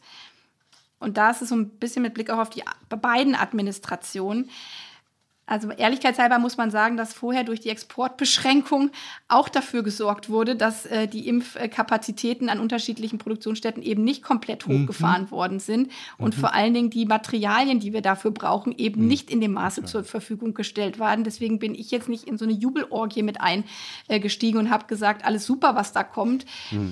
Mhm weil ich mich schon frage, wie gesagt, das, was sein Vorschlag ist, der dauert jetzt erstmal ein paar Monate und eigentlich müssten wir schnell unterwegs sein. So, wir sind jetzt nicht Bundesregierung, deswegen verhandeln wir jetzt nicht auf internationaler Ebene. Aber wenn ich in der Rolle jetzt gewesen wäre, hätte ich vor allen Dingen gesagt, als Europäer, als Deutsche, lasst uns das doch über äh, Zwangs Zwangslizenzen äh, machen und vor allen Dingen lasst uns gemeinsam dazu kommen, dass wir mit Blick auf die Exportbeschränkung und vor allen Dingen nahtlose Lieferketten von den Materialien, die wir brauchen, wirklich die Produktionsstätten weltweit so hochfahren, dass dann äh, andere Länder auch äh, verstärkt hm. mitgeimpft werden können. Ja, und vielleicht noch letzter Satz zu Indien, weil ich das wichtig finde. Plus, man muss halt sicherstellen, dass die Zulassung vor Ort dann auch vonstatten gehen. Das ist ja in Indien äh, das Problem, dass die Zulassungen, die wir bei uns haben, dort eben nicht erfolgt sind. Ja, ähm. hm. Das heißt, wir könnten dort gar nicht irgendwelche Impfstoffe äh, anbringen, weil die noch nicht äh, legal sind, sozusagen, die zu verwenden. Ja, ich will jetzt nicht in die Tiefen einsteigen, weil ich jetzt ehrlich gesagt äh, nicht äh, die Impfexpertin äh, meiner Fraktion bin, über welche Impfstoffe äh, es geht. Aber das, was ja, wir gemeinsam auch in der Fraktion diskutiert haben, ist halt, dass das Zulassungsproblem dann eine weitere Hürde mhm. wieder ist. Das heißt, man muss es in seiner Komplexität angehen ja. und einfach zu sagen, lasst uns äh, ähm, einfach nur den Amerikanern an der Stelle folgen. Ähm, ist auch nicht äh, nur einfach, beziehungsweise es braucht halt noch drei Schritte mehr, aber wir müssen es gemeinsam als Europäer äh, tun. Da bin ich, hm. also da gibt es gar, kein, gar keine Frage. Hm. Aber es ist schon eine, eine verwunderliche Situation, dass ausgerechnet äh, die USA ähm, sich für sowas einsetzen, wo man eigentlich gedacht hätte, das würde jetzt, also es ist ja schon eine Art Verstaatlichung von äh, geistigem Eigentum, die da vorgeschlagen wird. Und äh, ein Liberaler springt da wahrscheinlich im Viereck, wenn, wenn er solche Thesen hört. Und ich finde also die, die Diskussionslage extrem interessant im Moment. Sie scheinen das ja sehr differenziert äh, zu betrachten, auch nicht zu sagen, nee, gebt es doch frei, war jetzt nicht, was Sie gesagt haben. Ne? Und ich nehme nur wahr, ich habe jetzt äh, zum Beispiel vor, vor zwei Tagen mit der CEO von Merck, äh, Merck in Darmstadt gesprochen, die auch sagt, ja, macht mal schön, aber wer soll das denn produzieren? Es ist halt so ein mRNA-Impfstoff, es gibt ganz wenige Unternehmen weltweit, die überhaupt die Basis für diese Impfstoffe produzieren können. Ne? Und das ist zum Beispiel, genau. wenn man jetzt regiert, ein interessanter Punkt. Was macht man jetzt eigentlich wirklich? Was, wie kann man der Welt, wenn man, selbst wenn man das will und kann, wie kann man der Welt eigentlich wirklich helfen? Ja, das habe ich gerade versucht äh, zu skizzieren. Also, das, also man kann auch die Unternehmen da nicht aus der Verantwortung entlassen. Das muss man auch klar und deutlich hm. sagen. Die ganze Forschung, auch äh, in, in den letzten zwei Jahren, nicht in den letzten äh, zwei Jahren, sondern auch in den Jahren davor, ganz viele Forschungsgelder gehen richtigerweise und auch das ist jetzt wichtig nochmal wieder als Lehre für die Zukunft, also Grundlagenforschung und Forschung in Bereichen, wo wir halt heute noch nicht wissen, was das Ergebnis ist. Das ist ja auch eine Stärke äh, von freien, liberalen Gesellschaften, ähm, dass wir immer sagen, ja, wir, wir erforschen Dinge und wir finanzieren das aus der öffentlichen Hand äh, mit. Und auf diese, auf diese öffentliche Finanzierung, auch schon allein von Universitäten, ja, bauen ja dann Unternehmen äh, mit auf. Und es gehört zur Ehrlichkeit auch mit dazu, dass jetzt mit Blick auf die Corona-Impfstoffe weltweit von den Vereinten Nationen, von jedem Nationalstaat ja auch ganz, ganz viele Gelder äh, an Unternehmen gegangen sind. Also zu Recht, weil wir sind ja auf diese Impfstoffe drauf angewiesen. Und das Impfstoffhersteller auf der anderen Seite aber auch sagen, wir machen ganz viele Sachen und die führen dann nicht zum Erfolg und da sind unsere Kosten. So und deswegen stehen aus meiner Sicht die Unternehmen jetzt schon auch äh, in der Pflicht. Jetzt haben sie auch Gewinne mit den Impfstoffen gemacht, nicht zu sagen, das ist uns egal, äh, sondern ähm, eben mit dazu beizutragen, dass wir, und nochmal, mein Vorschlag ist ähm, dann Zwangslizenzen, dass wir sagen, ähm, ihr müsst äh, die, die, die Patente an der Stelle weiter nutzen, ja, und wenn ihr nicht dazu bereit seid, äh, dann müssen wir es auf andere Weise ermöglichen. Aber es ist doch, es ist doch gut, wenn jetzt Firmen wie BioNTech sagen, okay, wir arbeiten daran mit, in anderen Orten Produktionsstätten hm. aufzubauen, mhm. als zu sagen, da fangen jetzt andere nochmal mhm. ganz, ganz von vorne an. Und hm. deswegen ist es aus meiner Sicht eben äh, so wichtig, dass man das äh, gemeinsam macht, aber die Unternehmen hier definitiv nicht aus der Verantwortung entlässt. Und nochmal mit Blick auf das geistige Eigentum. Wir haben jetzt eigentlich keine Zeit, äh, jetzt erstmal über Monate das äh, international entsprechend äh, weiter ähm, zu verhandeln, sondern andere Länder brauchen jetzt dringend äh, diesen, diesen Impfstoff. Das Gleiche gilt, aber jetzt möchte ich vielleicht auch noch mal ganz kurz ins Inland an der Stelle springen. Mhm mit Blick auf Kinder, ehrlich gesagt. Ja, wir haben ja auch äh, den Punkt und AstraZeneca und äh, BioNTech. Also die Frage von globaler Solidarität ist ja auch eine für die Solidarität äh, bei uns, wo aus meiner Sicht wirklich wichtig ist, dass gerade Kinder und Jugendliche sich in den letzten Jahren sehr solidarisch äh, mit äh, älteren Generationen äh, gezeigt ähm, haben. Und wir haben jetzt so, dass ähm, gerade Biontech ja kurz vor der Zulassung äh, für Kinder äh, steht. Und wenn Kinder dann nur mit diesem einen Impfstoff erstmal, also Jugendliche vor allen Dingen ja kleine Kinder nicht äh, als erstes geimpft werden können, andere Generationen aber mit allen Impfstoffen geimpft werden können, dann ist eben das auch eine Frage von, von Solidarität. Hm. Ähm, vermissen Sie da manchmal, vermissen Sie da manchmal die Solidarität der Älteren? Auch da würde ich jetzt nicht sagen pauschal. Ich kenne zig Menschen, die gesagt haben, äh, ich lasse mich impfen und ich möchte bitte mit AstraZeneca geimpft werden, weil äh, gerade auch jüngere Frauen damit nicht geimpft werden können. Und als nächstes kommen die Kinder. Deswegen ist es jetzt nicht pauschal die eine Generation gegen die andere, sondern ich glaube eher, die Stärke im letzten Pandemiejahr war ja, dass eine Gesellschaft, jedenfalls überwiegende Mehrzahl, so solidarisch miteinander zusammengestanden hat. Gastronomen, Kulturschaffende, die nach wie vor nicht wieder arbeiten können, gesagt haben, ja, wir leisten unseren Beitrag, wir schließen, auch wenn das unsere Existenz bis ins Markt trifft und manche sogar äh, dann am Ende nicht weitermachen äh, konnten. Dass Menschen gesagt haben, wir bleiben zu Hause, wir sind solidarisch, dass man sich stärker, habe ich jedenfalls erlebt, auch geschaut hat, wer wohnt eigentlich um einen herum? Kann man eigentlich vielleicht helfen, weil eine alleinstehende ältere Frau dort lebt und in den ersten Wochen gar nicht mehr rausgegangen äh, ist? Das ist ja alle wirklich ja, die Stärke unserer Gesellschaft gewesen. Und ich glaube, von diesem Geist des Miteinanders, trotz all der Schwierigkeiten und der Verzweiflung, was mitzunehmen jetzt in die Zeit, äh, wo unsere Freiheiten wieder da sind, das wäre eigentlich nach all dem Harten und Leid, was wir im letzten Jahr erfahren haben, für uns das Schöne und Gute. und da ich jetzt hier schon fast aber eine Frage, eine Frage, äh, eine bin, Frage, ich noch ewig äh, weiter diskutieren. Ja eben, aber eben. Ich habe auch Teil noch eine meines Frage. Jobs ist es, dass ich morgen ins MoMA muss und zwar relativ früh und äh, was da ist das ist MoMA? Ins MoMA, das Wie ins Morgenmagazin. Nee, was ist das? Ähm, Gibt es andere Medien als unser Medium hier? Nee, gibt es eigentlich gar nicht. Das Problem ist auch, dass die live und in Farbe äh, senden und äh, man da sehen kann, wenn ich tief Aber dann bleiben Sie doch bei habe. uns. Was wollen Sie denn in diesem Fernsehen? Das guckt doch das keiner. Hat mir viel, viel Spaß gemacht. Ich hoffe, den Zuhörerinnen und Zuhörern auch. Aber wenn Sie jetzt vielleicht die Frage stellen wollen, damit es nicht so abrupt endet, ähm, wo ich gerne entspanne oder ähm, da es ja so abrupt endet, vielen Dank. Es war wirklich äh, sehr, sehr spannend und hat äh, viel Spaß ja, gemacht. Ja, ja uns auch. Ähm, auch. Es ist nur so, dass die Regel unseres Podcasts tatsächlich so ist, dass solange Sie das Wort nicht sagen, also. wir einfach weiter Ihnen Fragen stellen. Also dann stellen Beispiel, Sie mir jetzt mal eine Frage und dann nein, machen also, wir Ja oder Nein oder. Äh, was schätzen Sie an Robert Habeck besonders? das dass er selbst mit mir bereit ist, auf die Fauninsel zu gehen.